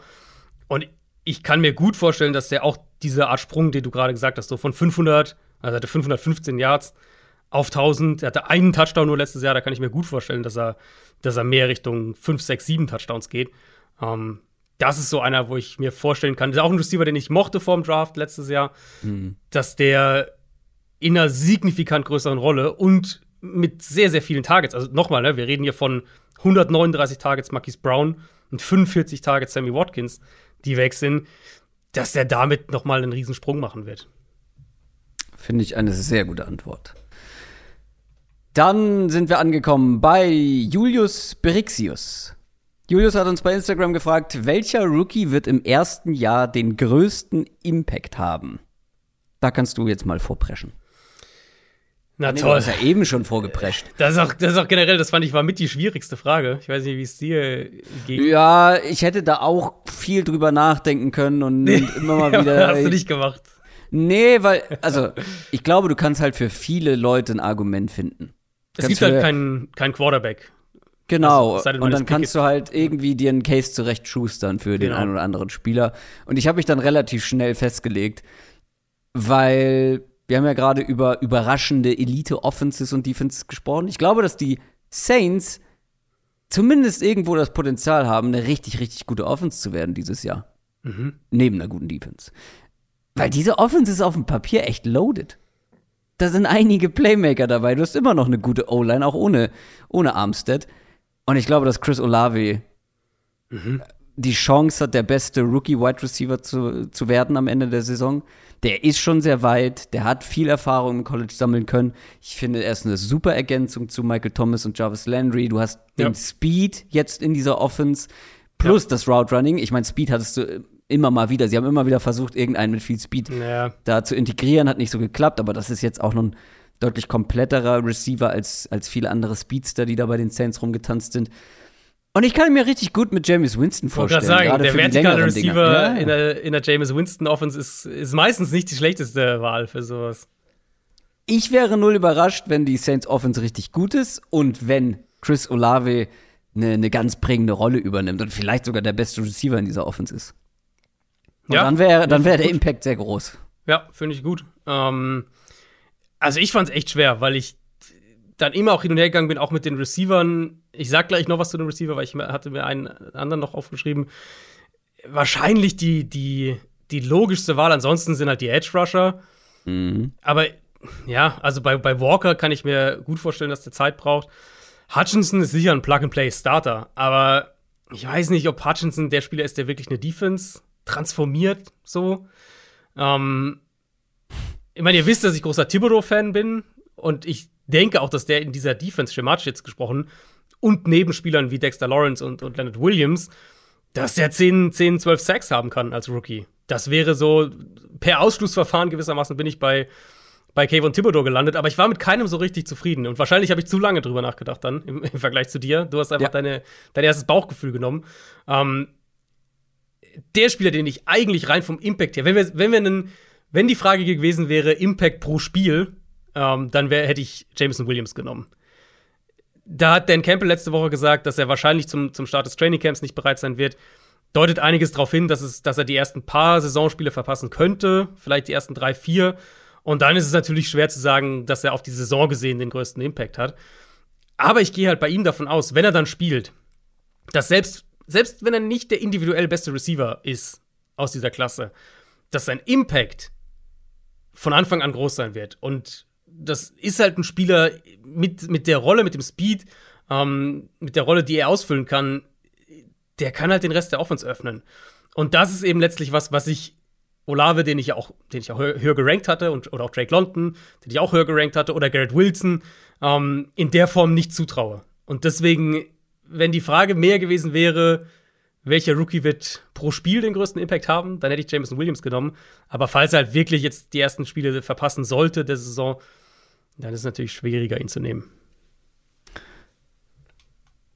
Ähm, ja, über den habe ich natürlich auch nachgedacht, war mein Nummer 1 Receiver. Ähm, aber der Impact wird halt nicht so groß sein, ne? wie du schon sagst. Aufs also, Jahr gesehen halt nicht. Aufs Jahr gesehen nicht, vielleicht hinten raus, ja, okay, aber wer weiß, wann der startet. Chris Olave war mir da der mhm. sicherere Pick.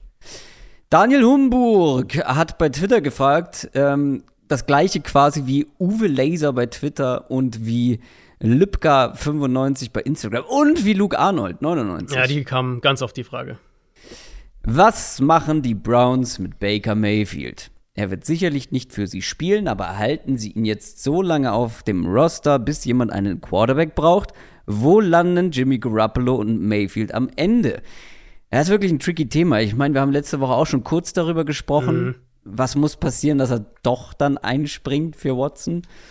Watson könnte länger gesperrt sein. Ähm, du brauchst einen Alternativplan aus Browns Sicht. Ist es Jacoby Brissett? Wenn ja, wie gut fühlst du dich damit? Mhm. Weil, also bei Mayfield ist halt das Problem, dass der Abnehmermarkt kleiner zu sein scheint als gedacht. Kann es sogar sein, dass sie ihn vielleicht cutten? Ich glaube, der Markt ist halt vor allem schwierig für diesen Trade, weil jedes Team ja die Situation der Browns kennt. Und mhm. jedes Team sagt, wir denken nicht, dass, dass ihr mit Baker Mayfield in die Saison geht, egal was mit Watson passiert, weil das muss man ja auch sagen, die Browns wussten ja, dass, dass auf Watson eine Sperre zukommen wird. Ob das jetzt sechs Spiele sind oder acht Spiele oder das ganze Jahr, weiß, das wissen wir noch nicht, aber dass da eine Sperre droht, das wussten sie ja. Deswegen glaube ich schon, dass zum einen ähm, diese Beziehung zu Baker Mayfield nicht mehr zu retten ist. Ich glaube nicht, dass das funktioniert. Und dass sie halt dann sagen, okay, falls es wirklich so kommen sollte, dass Deshaun Watson das ganze Jahr gesperrt ist, dann schlucken wir diese Pille und dann, dann dafür haben wir jetzt Preset geholt und dann spielt der halt. Ähm, das Problem dann halt für die Browns ist, du wirst halt keinen Trade-Partner finden, der den Vertrag komplett übernimmt von Mayfield. Wie, also nochmal, weil jedes Team kennt die Situation der Browns und jeder weiß, die werden die, die Browns werden nicht mit Mayfield in dieser Konstellation in die Saison gehen. Und das ist ja auch im Gegensatz zu Garoppolo ähm, ein garantiertes Gehalt. Also sie können ihn auch nicht einfach entlassen. Das heißt, jedes Team das vielleicht Interesse hat, wird zu den Browns sagen, okay, machen wir, haben Interesse, aber ihr übernehmt Summe X vom Vertrag und dann können wir reden. Und ich glaube, an dem Punkt sind sie halt einfach noch nicht. Ich schätze, dass es irgendwann dahin kommen wird. Ähm, mein Tipp für Baker Mayfield sind und bleiben die Seattle Seahawks. Das war das, was ich vorhin ja. so ein bisschen angeteased habe. irgendwie ja. finde ich, passt es zu, zu Pete Carroll. Und wenn wir sagen, Carroll schaut auf seinen Kader und, und denkt sich vielleicht, hm, in ein, zwei Jahren, wir können, wir können dieses Jahr so ein, dieses Jahr können wir so ein, so ein, so ein, so ein unangenehmes Team sein, gewinnen sieben, acht Spiele. Und wenn dann unsere ganzen Rookies aus diesem Jahr in ein, zwei Jahren richtig etabliert sind, dann können wir angreifen. Ich finde irgendwie, das passt in, in verschiedener Hinsicht. Kann, oder ich kann es mir gut vorstellen, dass die zwei am Ende zusammenfinden. Habe ich mir auch aufgeschrieben. Es ist das realistischste Szenario. Irgendwie werden sie es, irgendwie werden sie es hinkriegen, weil wenn wir auf Jimmy Garoppolo gucken, warum sollten ihn die 49ers innerhalb der Division traden? Ja. Und die 49ers haben ja auch eigentlich keinen Druck, keinen Stress. Ähm, die können ihn halt einfach entlassen. Das ist halt auch das, der, der große, große ja. Unterschied, weil aus Cap-Perspektive ist es halt eine völlig andere Situation als, als mit den Browns. Du könntest ihn theoretisch auch einfach behalten, weil einen besseren Backup kannst du kaum haben. Hinter ja, gut, ist halt ein, äh, ist halt ein teurer Backup. Ja, gut. Aber wie, also, was ist, wenn du nicht zu, wenn du nur zu 90 Prozent von Trey Lance überzeugt ja, bist und dir denkst, ja. naja, vielleicht klappt das nicht so gut und dann haben wir immerhin noch den erfahrenen Veteran ähm, im, im Gepäck. Aber schwierige Dynamik auch, oder? Wenn Total, du also eigentlich das Team an Trey Lance übergeben willst, so ein bisschen, und dann ist der, wo wir wissen, das ist ein, ein, ein beliebter Anführer in diesem Team. Jimmy mhm. Garoppolo ist noch. Ist, du musst da. ihn eigentlich loswerden. Ja. Aber die werden, glaube ich, keine Entscheidung treffen. Ähm, ja, also die werden, die werden sich Zeit lassen, glaube ich, weil sie erstmal mhm. ganz genau gucken, wie sich Trey Lance entwickelt, so wenn er auch mit den Startern trainiert und so. Ich werfe mal, ich, ich werf mal ein Szenario in den Raum. Ja, ähm, bitte. Weißt du, welches Team vielleicht den Quarterback braucht und wo er schematisch durchaus viel Sinn ergeben würde? hat vielleicht einen Quarterback braucht und schematisch viel Sinn ergeben würde. Nee. Die Browns. Falls Watson gesperrt wird fürs ganze Jahr und Baker Mayfield ist weg oder keine Option mehr, sie haben ihn weggetradet, dann Garoppolo für ein Jahr holen und, und kompetitiv sein in dem Jahr. Er kennt die Offense, wir wissen, dass er in der Offense ja. funktioniert finde ich gar nicht irgendwie so komplett abwegig. Also ich weiß nicht, ob, ob das, na, da gibt es natürlich viele, da gibt es viele Fragezeichen, wo man sagt, würde das passen, würde das passen, würde Garoppolo dahin wollen in diese Situation und so weiter. Aber so aus übergreifender Perspektive, du wärst auf jeden Fall mit dem Kader, die Browns haben ja einen richtig starken Kader an sich, mit dem Kader, mit Garoppolo wärst du kompetitiv. Mit Brissett wahrscheinlich nicht. Also nicht auf dem Level auf jeden Fall. Ja, finde ich absolut spannend. Finde ich absolut spannend. Und ähm, du hast gerade ja noch so hypothetisch klingen lassen. Äh, Mayfield wird ja nicht mehr für die Browns spielen. Also, das genau, kann das er kann doch nicht mit seinem Stolz ja, vereinbaren. Kann ich Sollte er auch nicht. Ja. Sollte er auch nicht. Sie haben ihn ja jetzt auch von den, vom Minicamp beurlaubt. Genau. Also, so, das, ja. Sprich, ähm, sie bräuchten theoretisch jemanden, wenn es zur Sperre kommt. Du mhm. erwartest, also du erwartest ja sogar eine ganze Saison, aber selbst wenn es ein halbes, also bei einem halben Jahr weiß ich nicht, Garoppolo das dann machen würde. Genau. Aber halt wenn halt die, Watson die eine ganze Frage. Saison gespielt, gesperrt wird, dann macht das für alle Seiten eigentlich Sinn. Und dann bei Garoppolo ist eben wirklich auch ein Faktor, die, die, die Niners waren da ja auch ganz deutlich die ganze Zeit, haben wir eigentlich immer jetzt auch die letzten Wochen gesagt, Sie gehen davon aus, dass er getradet wird. Sie rechnen, sie planen weiter mit einem Trade. Er hatte diese, ähm, er hatte die, die Schulter-OP, das muss man natürlich auch, darf man nicht vergessen. Genau. Wo er jetzt lange nicht werfen konnte und immer noch nicht kann. Deswegen ist es bei ihm von der Timeline her auch nachvollziehbar, dass es jetzt eher Richtung Juli, August dann konkreter wird. Garoppolo wäre halt dann natürlich auch nochmal eine, aus ganz anderer Perspektive für einige Teams interessant, falls die Niners ihn am Ende entlassen. Weil dann könntest du logischerweise auch als ein Team, das vielleicht einen jungen Quarterback hat und einen, einen High-Level-Backup sucht, ihn holen, weil er logischerweise dann viel günstiger wäre. Also, wenn du sagen, die, ähm, die Bears, die auch nur Offense in der Richtung spielen werden und sagen, wir wollen vielleicht einen, äh, wir wollen vielleicht einen, einen, Veteran, der Erfolg hat in der Offense, wollen wir neben Justin Fields stellen, der ihm helfen kann mit ein paar Sachen, der ihm helfen kann, ihn zu entwickeln. Das könnte ich mir dann auch vorstellen, dass er für, so, für, für solche Fälle dann ähm, interessanter wird. Und ansonsten natürlich, ne, die, die Panthers kann man da immer reinwerfen als noch eine Option. Mhm, klar. Ich weiß es nicht, ob die.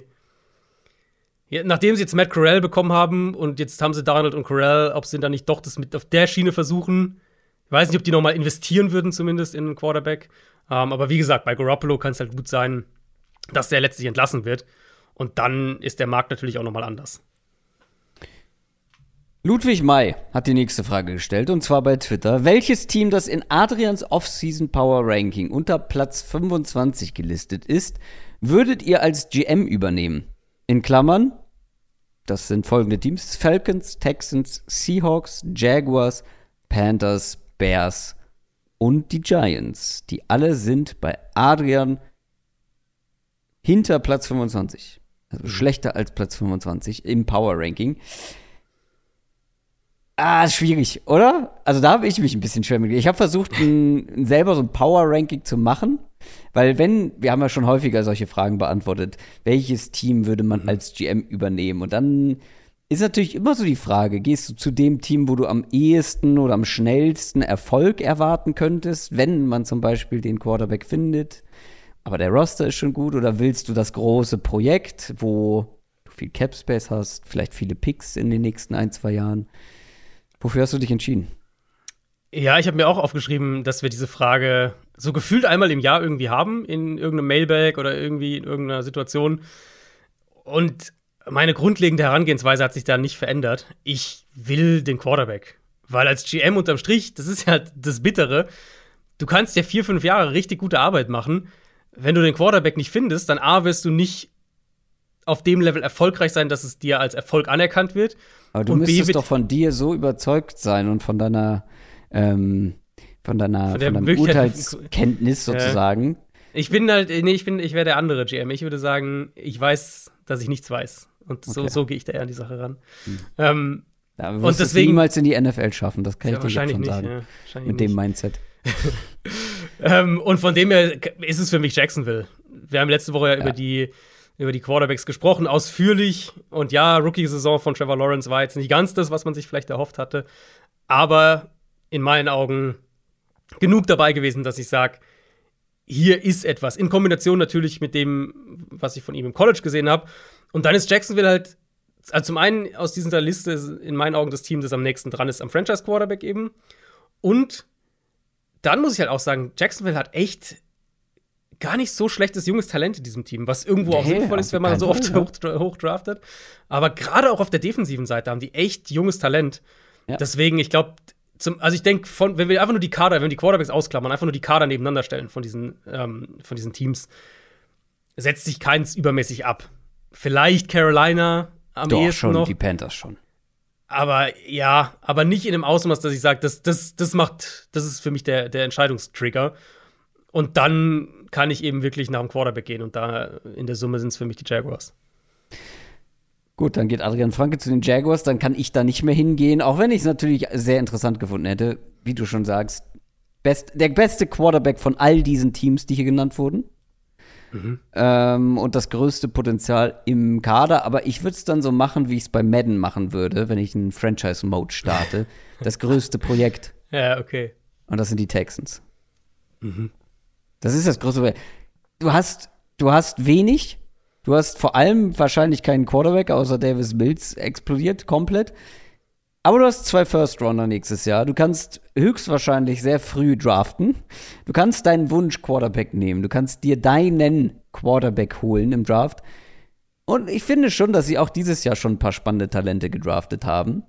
Ähm, ja, ja. Sie werden nächstes Jahr gut Cap Space zur Verfügung haben. Du hast wirklich eine, eine ganz große Spielwiese, auf der du dich austoben mhm. kannst. Und ich bin natürlich ein GM, ich gehe mit dem Mindset da rein, ich weiß schon, wer der Franchise Quarterback der Texans wird. Ich werde nächstes Jahr im Draft den richtigen nehmen und damit eine neue Ära starten in Houston. Und ähm, ja, am Ende lande ich bei den Texans. Und, und wird mir auch erstmal einen äh, neuen Headcoach suchen. Ja, genau, nächstes Jahr einen neuen Headcoach erstmal suchen. Und dann ja. wahrscheinlich bist du dann der GM, der in zwei Jahren für Jimmy Garoppolo tradet, sage ich dir. frech. Absolut frech. Nein, ich habe natürlich, natürlich ein so gutes Scouting-Team. Wir werden schon den richtigen Quarterback dann nehmen im Draft. Nächste Frage. Kommt von Henry und Nigo. Henry bei Twitter und Nigo017 bei Instagram. Welches Team wird eurer Meinung nach den größten Schritt machen im Vergleich zur vergangenen Saison? Jetzt muss ich vorangehen, denn jetzt sprechen wir über das Team, was ich vorhin, wo, was mir zu bold gewesen ist. Also, ah, ich habe okay. ja schon häufig, na Moment, ich habe ja schon häufig über die Jets gesprochen, so als Kandidat für einen großen Schritt. Aber wir müssen ja auch diese Frage haben wir eigentlich einmal im Jahr mindestens dabei welches Team wird sich vielleicht auch in Sachen Siegen am meisten starten. Und ich finde, wenn man nach dem größten Schritt fragt im Vergleich zur vergangenen Saison, habe ich es jetzt ganz simpel mal auf Siege runtergebrochen. Mhm. Und die Lions hatten nur drei Siege. Ja. Und die Lions werden mehr als drei Siege haben nächstes Jahr. Und ich würde sogar sagen, sie könnten verdoppeln, wenn nicht sogar vielleicht mehr. Drei, mhm. vier Siege mehr. So, dann sind wir ja. bei sechs, sieben, vielleicht sogar acht, keine Ahnung. Ja, ja. Aber wenn man sich anguckt, wie die Lions sich entwickelt haben, ey, ich bin, ich bin wirklich optimistisch, was die kommende Saison angeht. Weil wenn du mal guckst, nach der Bye Week letztes Jahr, da gab es ein Unentschieden gegen die Steelers, eine Drei-Punkte-Niederlage gegen die Browns, eine Zwei-Punkte-Niederlage gegen die Bears. Dann hast du ähm, bis zum Saisonende noch gewonnen gegen die Vikings, gegen die Cardinals und gegen die Packers. Gut, das war in der letzten Woche, das kann man so ein bisschen ausklammern. Aber die drei Siege alle nach der Bye Week, alle in der zweiten Saisonhälfte, plus halt eben diese knappen Niederlagen, das hat sich alles in eine richtige Richtung entwickelt. Wir haben darüber gesprochen, dass wir das gar nicht so erwartet hätten, dass sie teilweise in den Spielen wirklich gut mithalten. Und dann haben sie einfach den Roster echt sehr gut verbessert. Offensiv, Receiving Core könnte, der könnte richtig gut sein, ähm, wenn, wenn Williams dann auch irgendwann fit ist. Die O-Line sollte wieder, sollte wieder gut sein. Aiden Hutchinson, und da war es für mich halt, also die, die, die Lions Defense wollte ich vorhin, oder ich habe zumindest drüber nachgedacht, weil ich glaube schon, dass Aiden Hutchinson einer sein kann, der dieser Defense ein ganz anderes Gesicht verleiht und einen riesigen Impact hat. Und der wäre für mich auch bei der Frage nach den Rookies mit dem größten Impact, wäre bei mir an zwei gewesen. Mhm. Und ich finde, dann gibt es halt so ein paar Wildcards in dem Team. Jared Goff selber ist eine Wildcard. Ähm, wenn du den in gute Umstände packst, und die Umstände sollten nicht schlecht sein, die sollten eigentlich echt okay sein, hinter einer soliden Line mit guten Playmakern, ähm, sollte, sollte das schon funktionieren, mehr oder weniger. Und, in, mhm. und die Secondary ist für mich auch noch eine Wildcard. Du hast Mike Hughes geholt, den Cornerback, ist ein Upgrade. Und mal gucken, was mit Jeff Okuda passiert in seinem dritten Jahr, wenn er mal vielleicht über einen längeren Zeitraum spielt. Die Lions darf man nicht unterschätzen. Ja, Detroit war auch das erste Team, was ich mir aufgeschrieben habe. Auch, also auch vom, das ist ja das Ding, wenn du, du hast ein paar der knappen Spiele ja angesprochen, wenn du 3, 3 13 und 1 gehst und häufig halt kompetitiv warst, aber Spiele verloren hast und wir von einem Team sprechen, das ganz klar im Umbruch ist, aber man eben einen, einen Plan wirklich erkennt, ähm, dann ist ja der erste Schritt ist ja in aller Regel, wenn ein Team so einen, so einen tiefgreifenden Umbruch einleitet, der erste Schritt ist ja in aller Regel Ressourcen sammeln. Und dann im nächsten Schritt aus diesen Ressourcen den neuen Kern des Teams aufbauen. So läuft es ja idealerweise ab und dann, wenn es perfekt läuft, findest du dann irgendwie deinen Quarterback. Gut um, zuhören, Seahawks. ja. Und die, diesen ersten Teil haben sie ja jetzt gemacht. Sie haben, sie haben Stafford weggetradet, sie haben mehrere Stars gehen lassen, haben die Compensatory Picks eingesammelt. Und wenn man dann einen klaren Plan so erkennt bei so einem Team im Rebuild, dann trägt es auch Früchte. Das da gibt es jetzt viele Nuancen. Also Früchte tragen heißt nicht, im zweiten Jahr spielen sie Playoffs, aber die Lions mit den, mit den drei Receivern, die sie sich jetzt geholt haben, ähm, also zwei haben sie jetzt geholt, St. Brown war schon da, mit einer deutlich verbesserten Defensive Front eben. O-Line ist eh gut, Dan Campbell als Playcaller hat funktioniert. Das ist für mich so das klassische Beispiel von einem Team, das im ersten Jahr des Rebuilds zwar nur drei Spiele gewinnt, aber schon besser spielt als das. Und man im zweiten Jahr des Rebuilds dann die Fortschritte sieht und wir vielleicht wirklich von, ja, ich habe es mir genauso aufgeschrieben, wie du es gesagt hast, sechs, sieben, wenn es perfekt läuft, sogar acht, äh, acht, acht Siege holt. Also Lions waren meine erste Wahl. Die andere für mich wären die Giants gewesen, die mhm. halt auch nur vier Spiele gewonnen haben letztes Jahr und wo ich auch einen, also ist natürlich noch mal eine Stufe davor, weil jetzt der neue Headcoach erst kommt. Aber da erwarte ich mir ein, ein riesiges Upgrade. Also wenn wir Coaching-Staff der Giants letztes Jahr uns anschauen und das, was sie jetzt haben, da erwarte ich schon einen riesen Fortschritt. Plus, ich mag halt auch da einige der Moves, ich, vor allem die erste Runde im Draft, die, das werden zwei sofortige Impact-Spieler sein.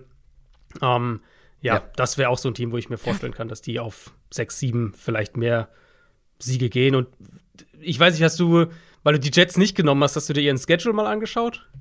Nee. Das ist halt das Ding bei den Jets. In den ersten neun Spielen spielen die unter anderem gegen Baltimore, Cleveland, Cincinnati, Pittsburgh, Green Bay, Denver und Buffalo. Hm. Ich weiß nicht, also die könnten halt nach neun Spielen echt zwei und sieben stehen oder sowas in der Richtung. Und ja. deswegen sind die für mich so ein bisschen ein schwieriges Team, auch wenn ich glaube, dass die Schritte in die richtige Richtung machen.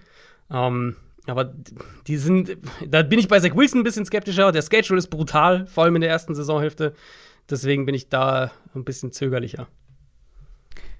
Tony Beige oder Tony Beige hat bei Discord gefragt, auf welche Hype-Trains, Teams oder Spieler, springt ihr in Zeiten des 9-Euro-Tickets gerne auf und welche lasst ihr winkend vorbeiziehen? Das ist eine sehr schöne Frage. Hm. Ähm, die Frage ist, die ich mir gestellt habe, die musst du mir beantworten. Wo gibt es denn gerade einen Hype-Train? Also ich glaube, zwei Teams haben wir schon genannt und bei beiden, ich meine, das ist wahrscheinlich durchgeklungen, aber bei beiden würde ich auf den, auf den Zug aufspringen. Das, also die Chargers sind für mich das Hype-Team dieser gesamten Findest du? Ja. Nee, also, also ich habe mir die Chargers aufgeschrieben, weil ich äh, Zitat, ich bin bei jedem Chargers Hype Train dabei. und zwar ganz weit vorne. Ich finde Jahrelanger Erfolg macht es einfach, lässt sich wiederholen, meinst du? Äh, ja, ähm, ich finde den größten Hype gibt es bei den Broncos. Das wäre, die habe ich mir aufgeschrieben, ja. Aber da steige ich auch mit ein. Broncos habe ich tatsächlich bei Lass ich vorbeifahren. Nicht, weil ich denke, dass sie schlecht sein werden, aber weil ich glaube, der Hype ist ein bisschen zu groß für ein Team mit einem neuen Headcoach, wo wir noch nicht wissen, ob Headcoach und Quarterback funktionieren und wo der Quarterback, ja, Verletzungen und so weiter, aber wo der Quarterback nicht so gut war letztes Jahr. Und Wilson ist ein sehr spezifischer Quarterback. Ähm, mhm. Ähm, ich könnte mir einfach vorstellen, dass das ein bisschen länger dauert. Deswegen Denver habe ich so ein bisschen auf, äh, habe ich dann eher in die zweite Kategorie gepackt. Nochmal nicht, weil ich glaube, dass die nur fünf Spiele gewinnen, sondern weil äh, ich mir vorstellen könnte, dass der Hype, der halt jetzt bei ihnen da ist, dass der ein bisschen zu weit geht. Ich habe sie auch in der zweiten Kategorie in Sachen, wo sitze ich im Hype-Train. Aber ich würde schon mit einsteigen. Vielleicht halt nicht ganz vorne, vielleicht nicht in der ersten Station, aber. Ähm, Denn die zweite für, Kategorie äh, meinte für 9 ich jetzt, Euro. Ich weiß, ich weiß, ich weiß. Die zweite Kategorie meintest du, ähm, dass du eben nicht mit einsteigst, genau, genau. dass du es vorbeifahren lässt. Genau. Haben die Raiders mit Devonta Adams einen Hype schon, oder? Ja, Raiders gehören für mich auf jeden Fall auch dazu. Da steige ich nicht mit ein. Es tut ja. mir leid. Ich habe ja. ich hab wirklich, ihr wisst es, ein großes Herz eigentlich für die Raiders, aber die letzten Jahre. Und ich steige nicht mit ein. Ich steige nicht mit ein. Die Raiders hatten letztes Jahr ein Jahr, was den größten Respekt verdient hat. Zweiter in der Division geworden, wo wir alle nicht mitgerechnet haben. Aber jetzt dieser Hype nach dem Devonte Adams Trade und was musste ich da alles lesen? Die Raiders wollen angreifen und so weiter. Neuer Star, neuer Head Coach. Ähm, Derek Carr, neuer Vertrag. Die Raiders haben sich, haben sich letzte Saison schon so ein bisschen durchgemogelt.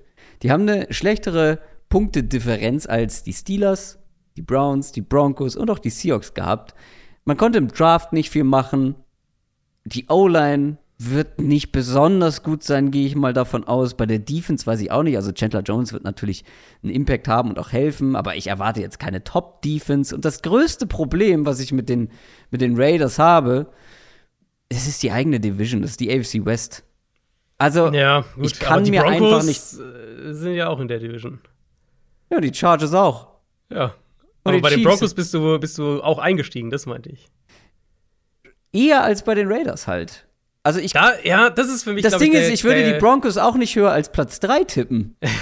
ja, ja, okay. Ich habe, ähm, ich bin noch auf dem, ich bin noch auf dem äh, Train, äh, dass ich die Raiders einen Ticken über Denver sehe tatsächlich.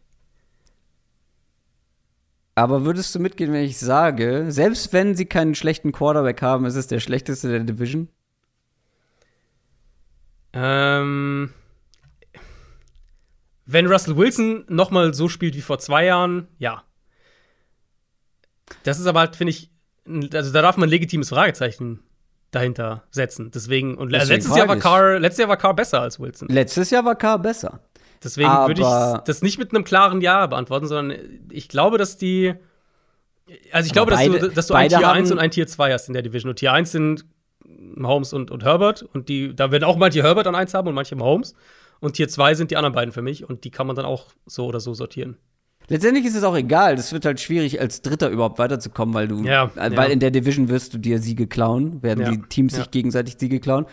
Und ja, letztes Jahr war Carr besser, da würde ich auch mitgehen. Aber beide haben auch einen neuen Headcoach. Und mhm. ja, McDaniels ist vielleicht der erfahrenere, aber auch der muss erstmal zeigen, dass er ohne seinen großen Onkel, seinen alten Onkel, äh, Headcoach kann.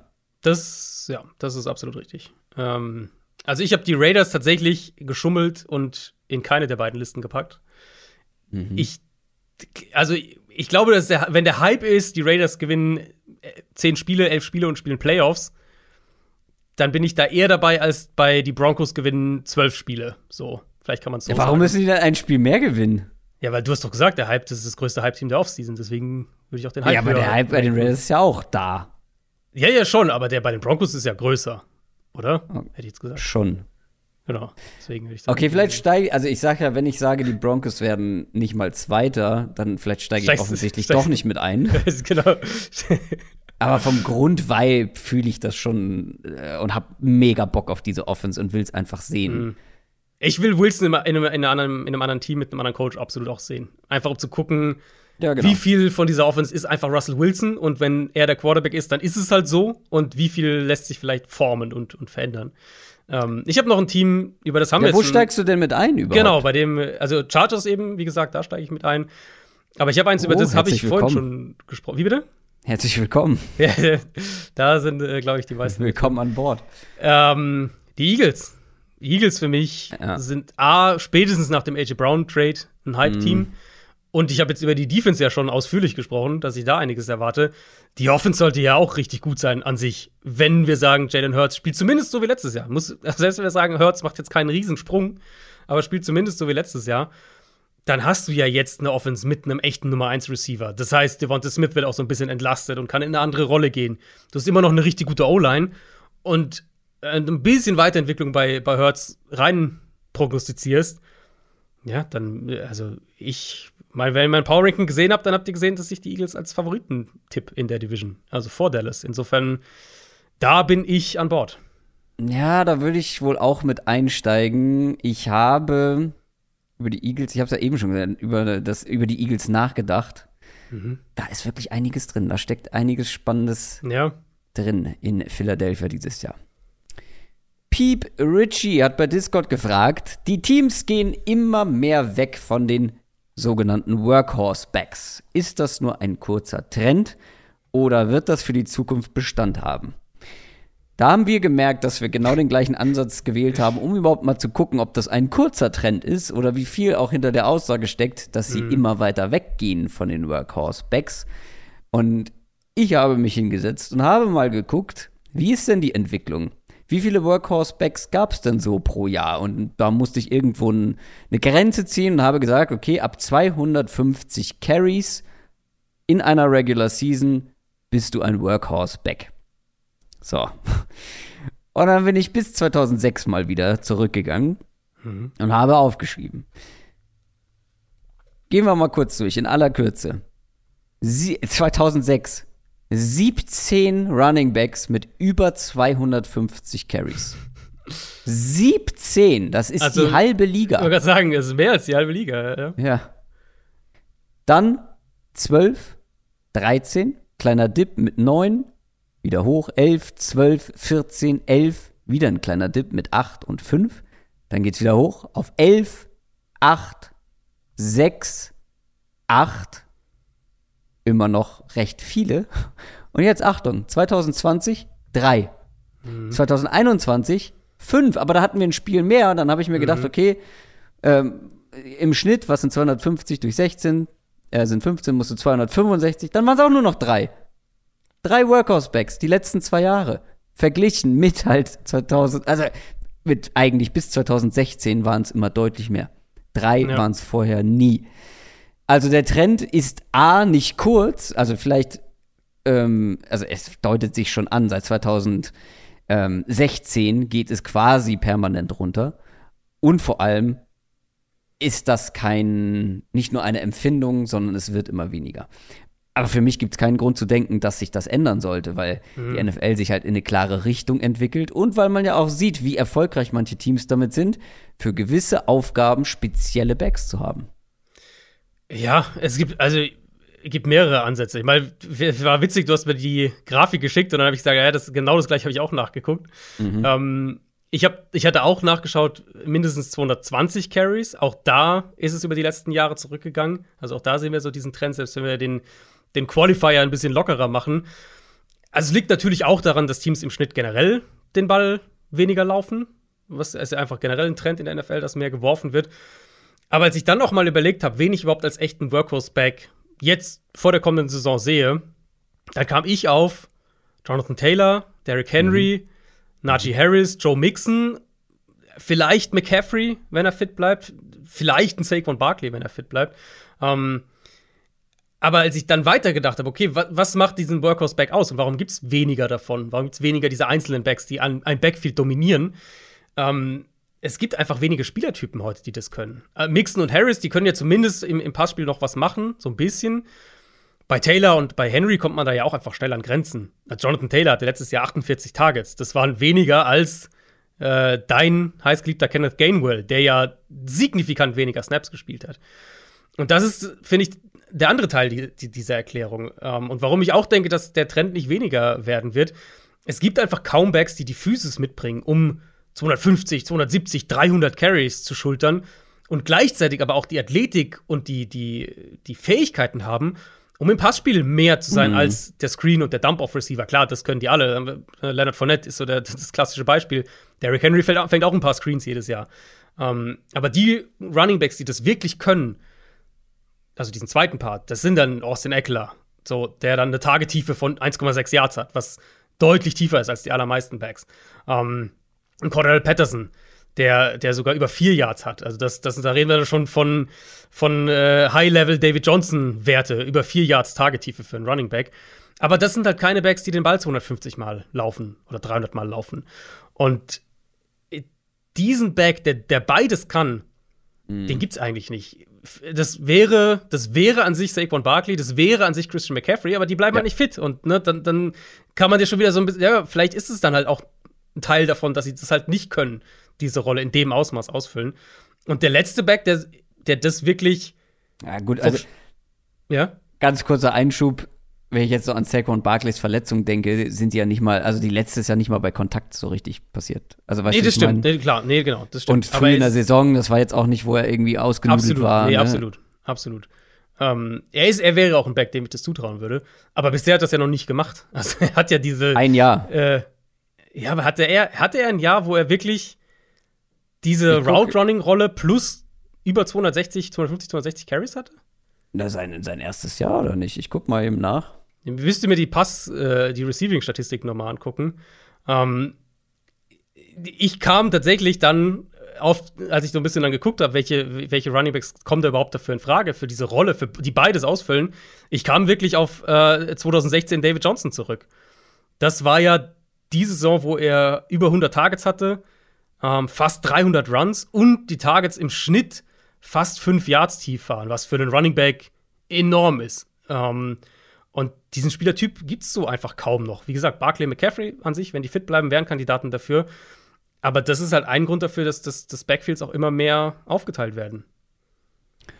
Saquon Barkley hatte 2018 114 Targets, 721 Yards, 7,9 Yards im Schnitt. Aber du willst wahrscheinlich Average Depth of Target wissen. Ne? Genau. Weil du willst ja, das ist ja die Frage eben, hast du einen Running Back, der dir auch äh, 50 Routes aus dem Slot läuft oder sowas? Was muss er denn haben, damit er da reinfällt? 1,5 ist für mich so der Cut-Off-Punkt. Null. Ja. Gut, aber dafür hatte er äh, in, in Sachen Rushing Aber wie viele ähm, Runs hatte er in dem Jahr? 261. Okay, ja, dann hat er, dann, dann ist er da, ist er da knapp drüber. Und Barkley, ne, nochmal, Barkley wäre ja an sich der prototypische Back, dem ich das zutraue. Ähm, aber es gibt diese Backs einfach nicht mehr so häufig in der NFL heute. Das beantwortet hoffentlich deine Frage, Piep Richie. Und wir kommen zur nächsten von einem Stammgast in unseren Mailbacks. Kevin Penning bei Twitter hat gefragt, welche Entscheidung aus Spielersicht war besser? Hill nach Miami oder Adams nach hm. Las Vegas? Ähm, ja, beide verlassen natürlich ein absolutes Top-Team, Chiefs, Packers. Beide verlassen quasi einen sicheren Hafen. Mehr oder weniger. Einen angenehmen, sicheren Hafen. Ich habe mir da mal so ein Bild zurechtgelegt, um diese Frage zu beantworten, weil. Ich bin echt gespannt, wen du hier hast, weil für mich war es eine klare Antwort. Und ich glaube, du hast eine andere Antwort als ich. Sehr gut. Weil Tyreek Hill geht von diesem sicheren Hafen, Chiefs, in einen relativ frisch aufgesetzten Gartenteich, der vielleicht mal wunderschön wird, vielleicht ist er aber auch nach einem Jahr gekippt und alles, was in dem schwimmt Teich kein, schwimmt, ist schwimmt tot. kein Delfin mehr drin, meinst du? Da schwimmt kein Dolphin mehr drin, auf gar keinen Fall. Aber vielleicht wird es ein prächtiger Teich und wird immer weiter vergrößert und wächst und gedeiht und die Delfine springen da durch und Tyreek Hill schwimmt mittendrin. Devontae Adams auf der anderen Seite ist von einem sicheren Hafen in ein reines Haifischbecken gegangen, aka die AFC West.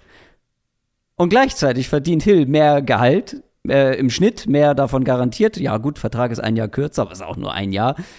Und außerdem Miami ganz klar über Las Vegas. Zum Leben.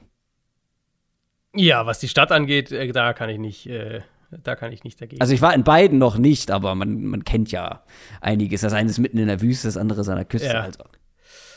also du nimmst Tyreek Hill, habe ich das jetzt richtig verstanden? Zu 100 Prozent. Boah, für mich muss es Adams sein. Weil, also, das war mir so klar. Stärkere Division und sowas ist natürlich absolut richtig. Aber er weiß halt, was für ein Quarterback er bekommt. Er hat schon, also zum einen, er hat schon mit ihm gespielt, er kennt ihn ganz genau. Ja. Ähm, und wir okay. wissen, was, was Derek Carr für ein Quarterback ist. Und in ja. meinen Augen für einen Wide Receiver muss das die Top-Prio sein. Und Tua kann halt sein, ja, okay, Miami Division ist ein bisschen leichter, aber die haben immer noch die Bills mit drin, so ist ja nicht.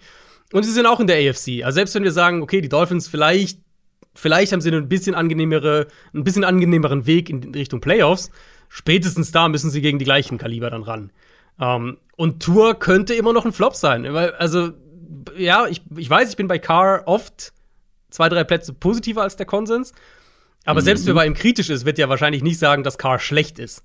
Und Nein. Tour, Tour hat für mich zumindest nicht die Upside, dass es die Ungewissheit aufwiegen würde. Deswegen ist für mich, Hill ist in eine wesentlich unsichere Situation gegangen als, als Adams.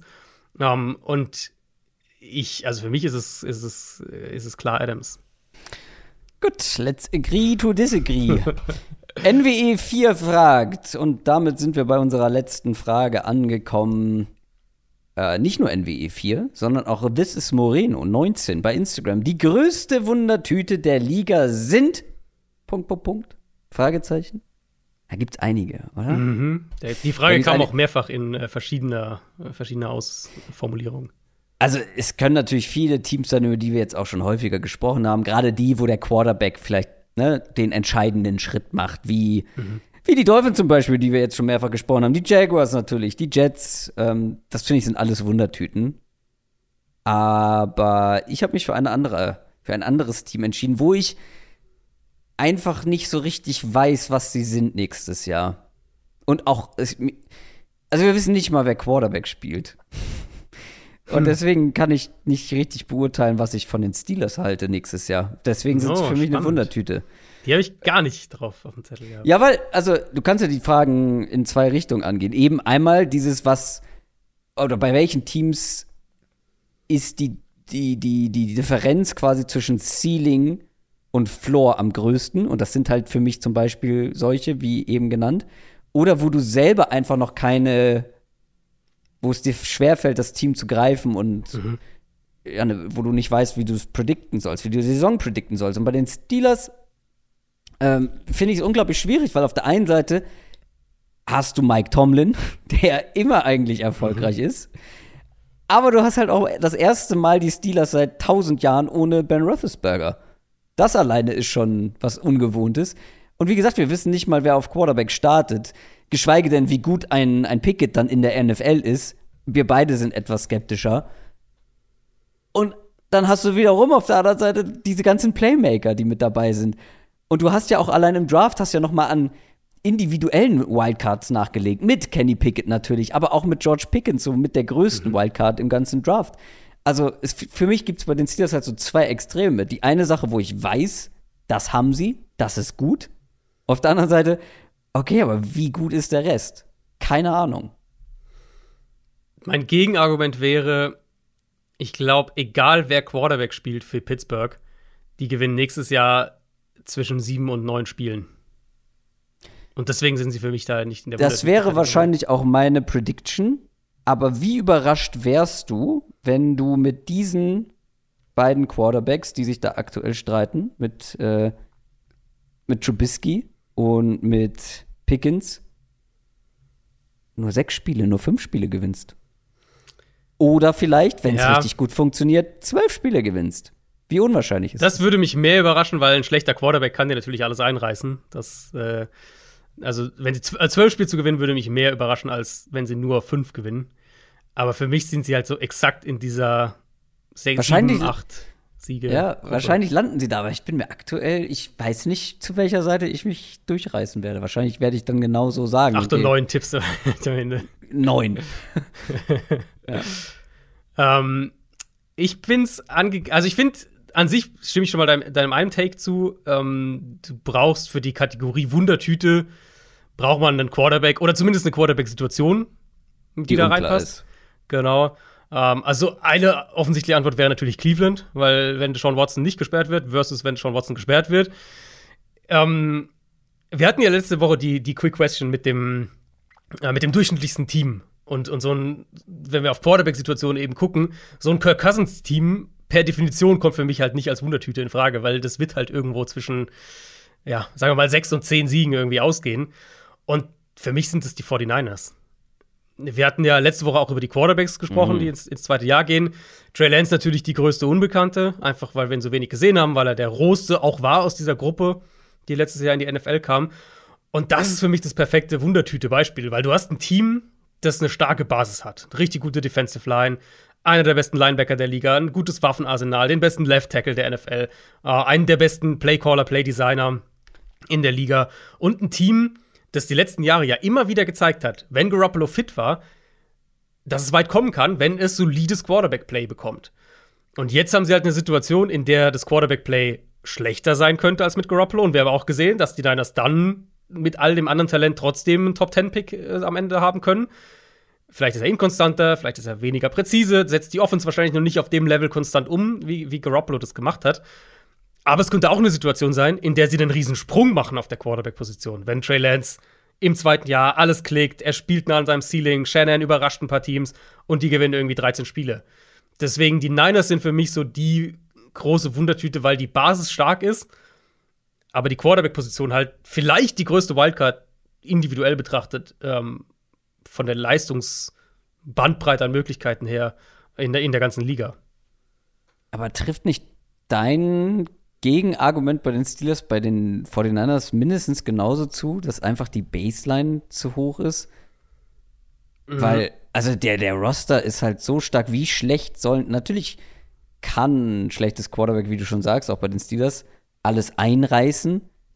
Aber die Baseline ist ja trotzdem mindestens genauso hoch wie bei den Steelers. Stimme ich zu, aber die letzten vier Jahre der Niners 4 und 12, 13 und 3, 6 und 10, 10 und 7. Es ist halt bei ihnen schon so gewesen, wenn Garoppolo aber gut, die, nicht fit die war. Vier Siege, die vier Siege-Saison, war das nicht diese Ultra-Verletzungsseuche? Ja, das war 2018. War das die? Nee, oder? Das war gar nicht die. Ich weiß es nicht mehr. Oder oh. doch, kann sein, dass es die wo war. All, da hat doch Garoppolo nicht gespielt. Das war doch, wo Garoppolo sich verletzt hat, oder? Genau, nicht? das war die. Ich glaube, das war die, ja, wo er sich früh verletzt hat, oder? Okay, und dann spielst du mit dem Backup von Jimmy Garoppolo. Ja, gut, aber wenn, jetzt sagen wir, bei Trey Lance ist ein Bust. Ja, aber dann. Das ist ja, also, das ist ja Teil der Wundertüten-Argumentation. Trey Lance kann ja ein kompletter Bust sein und das wissen wir ja nicht. Das macht dann sie hat, für mich als Unterschiede. Und wenn ich mich richtig erinnere, ist dann ja sogar noch CJ Beathard ausgefallen und äh, Mullins, Nick Mullins musste rein. Gut, Den haben sie besser, aktuell als, als Backup-Quarterback. Also da ist, glaube ich, schon sehr viel. gerade als Backup-Quarterback. Ja gut, das würde dann ganz gut funktionieren. Ja, nee, aber das ist, also deswegen meine ich mit dem hohen Floor von dem Team, das ist an sich natürlich völlig richtig. Aber wir haben halt, das war ja mein Argument, wenn wir schlechtes Quarterback-Play hatten in dem Team die letzten Jahre, was dann halt oft war, wenn Garoppolo ausfällt, aber in manchen Spielen ja auch, wenn Garoppolo einfach mies gespielt hat, dann ist auch für das Team der Floor nicht acht Siege, sondern vier oder sechs. Deswegen könnte ich mir halt schon vorstellen, wenn, falls Trey Lance, und das glaube ich nicht, aber falls Trey Lance ein kompletter Bust ist, ähm, dann gewinnen die halt vielleicht nur fünf Spiele oder sowas. Brock Purdy muss es dann richten. Uiuiui. Dann gewinnen sie vielleicht noch weniger als fünf. Das soll's aber an dieser Stelle von unserem Offseason Mailback gewesen sein. Das war unsere erstmal letzte Folge und auch unsere erstmal letzte Folge bezüglich der Offseason. Das schließen wir jetzt hier so ein bisschen mit ab, mhm. denn wenn wir in drei Wochen oder nach zwei Wochen Pause, ähm, ich weiß, wir haben gerade erst Pause gemacht, aber wir haben es erklärt. Es ging leider nicht anders. Wenn wir dann nach zwei Wochen Pause wiederkommen, dann stürzen wir uns auf die kommende Saison. Hast du noch was auf dem Zettel? Äh, nee, ich glaube, ähm, wir freuen uns beide auf unseren Urlaub, der in beiden Fällen, glaube ich, dringend nötig ist. Aber wie gesagt. Sehr dringend, aber sehr zu kurz ist, weil er wirklich äh, nur so äh, eingeschoben ist, ja. Ja, ähm, es gibt, wie gesagt, Bonusfolgen. Ich habe es äh, auch schon, schon in, in einer der Bonusfolgen, glaube ich, mal gesagt. Ich habe noch ein paar andere äh, Bonusfolgen geplant, die kommen dann später im Sommer. Aber wie du gesagt hast, völlig richtig, natürlich mit jetzt diesem Mailbag. Ich habe meine Offseason-Gewinner und Verlierer noch mal als einzelne Bonusfolge ist so die, der, der, der Review-Part so ein bisschen äh, abgeschlossen. Und jetzt werden wir nach der kleinen Pause noch mal werden wir vorausschauen. Dann starten wir mit den Division Previews. Das kennt ihr aus den letzten Jahren. Für alle, die neu mit dabei sind. Wir gucken auf jede Division, auf jedes Team, sprechen über jedes Team und sprechen auch darüber, was wir dann in der nächsten Saison erwarten. Schaut gerne bei Twitter vorbei, schaut gerne bei Instagram vorbei. Supportet uns gerne, wenn ihr, wenn ihr Bock darauf habt. Ähm, bei Patreon www.downthetalk.de slash support und damit verabschieden wir uns in eine kleine Zusatzpause sozusagen. Wir hören uns in zwei Wochen. Macht's gut, tschüss. Ciao, ciao.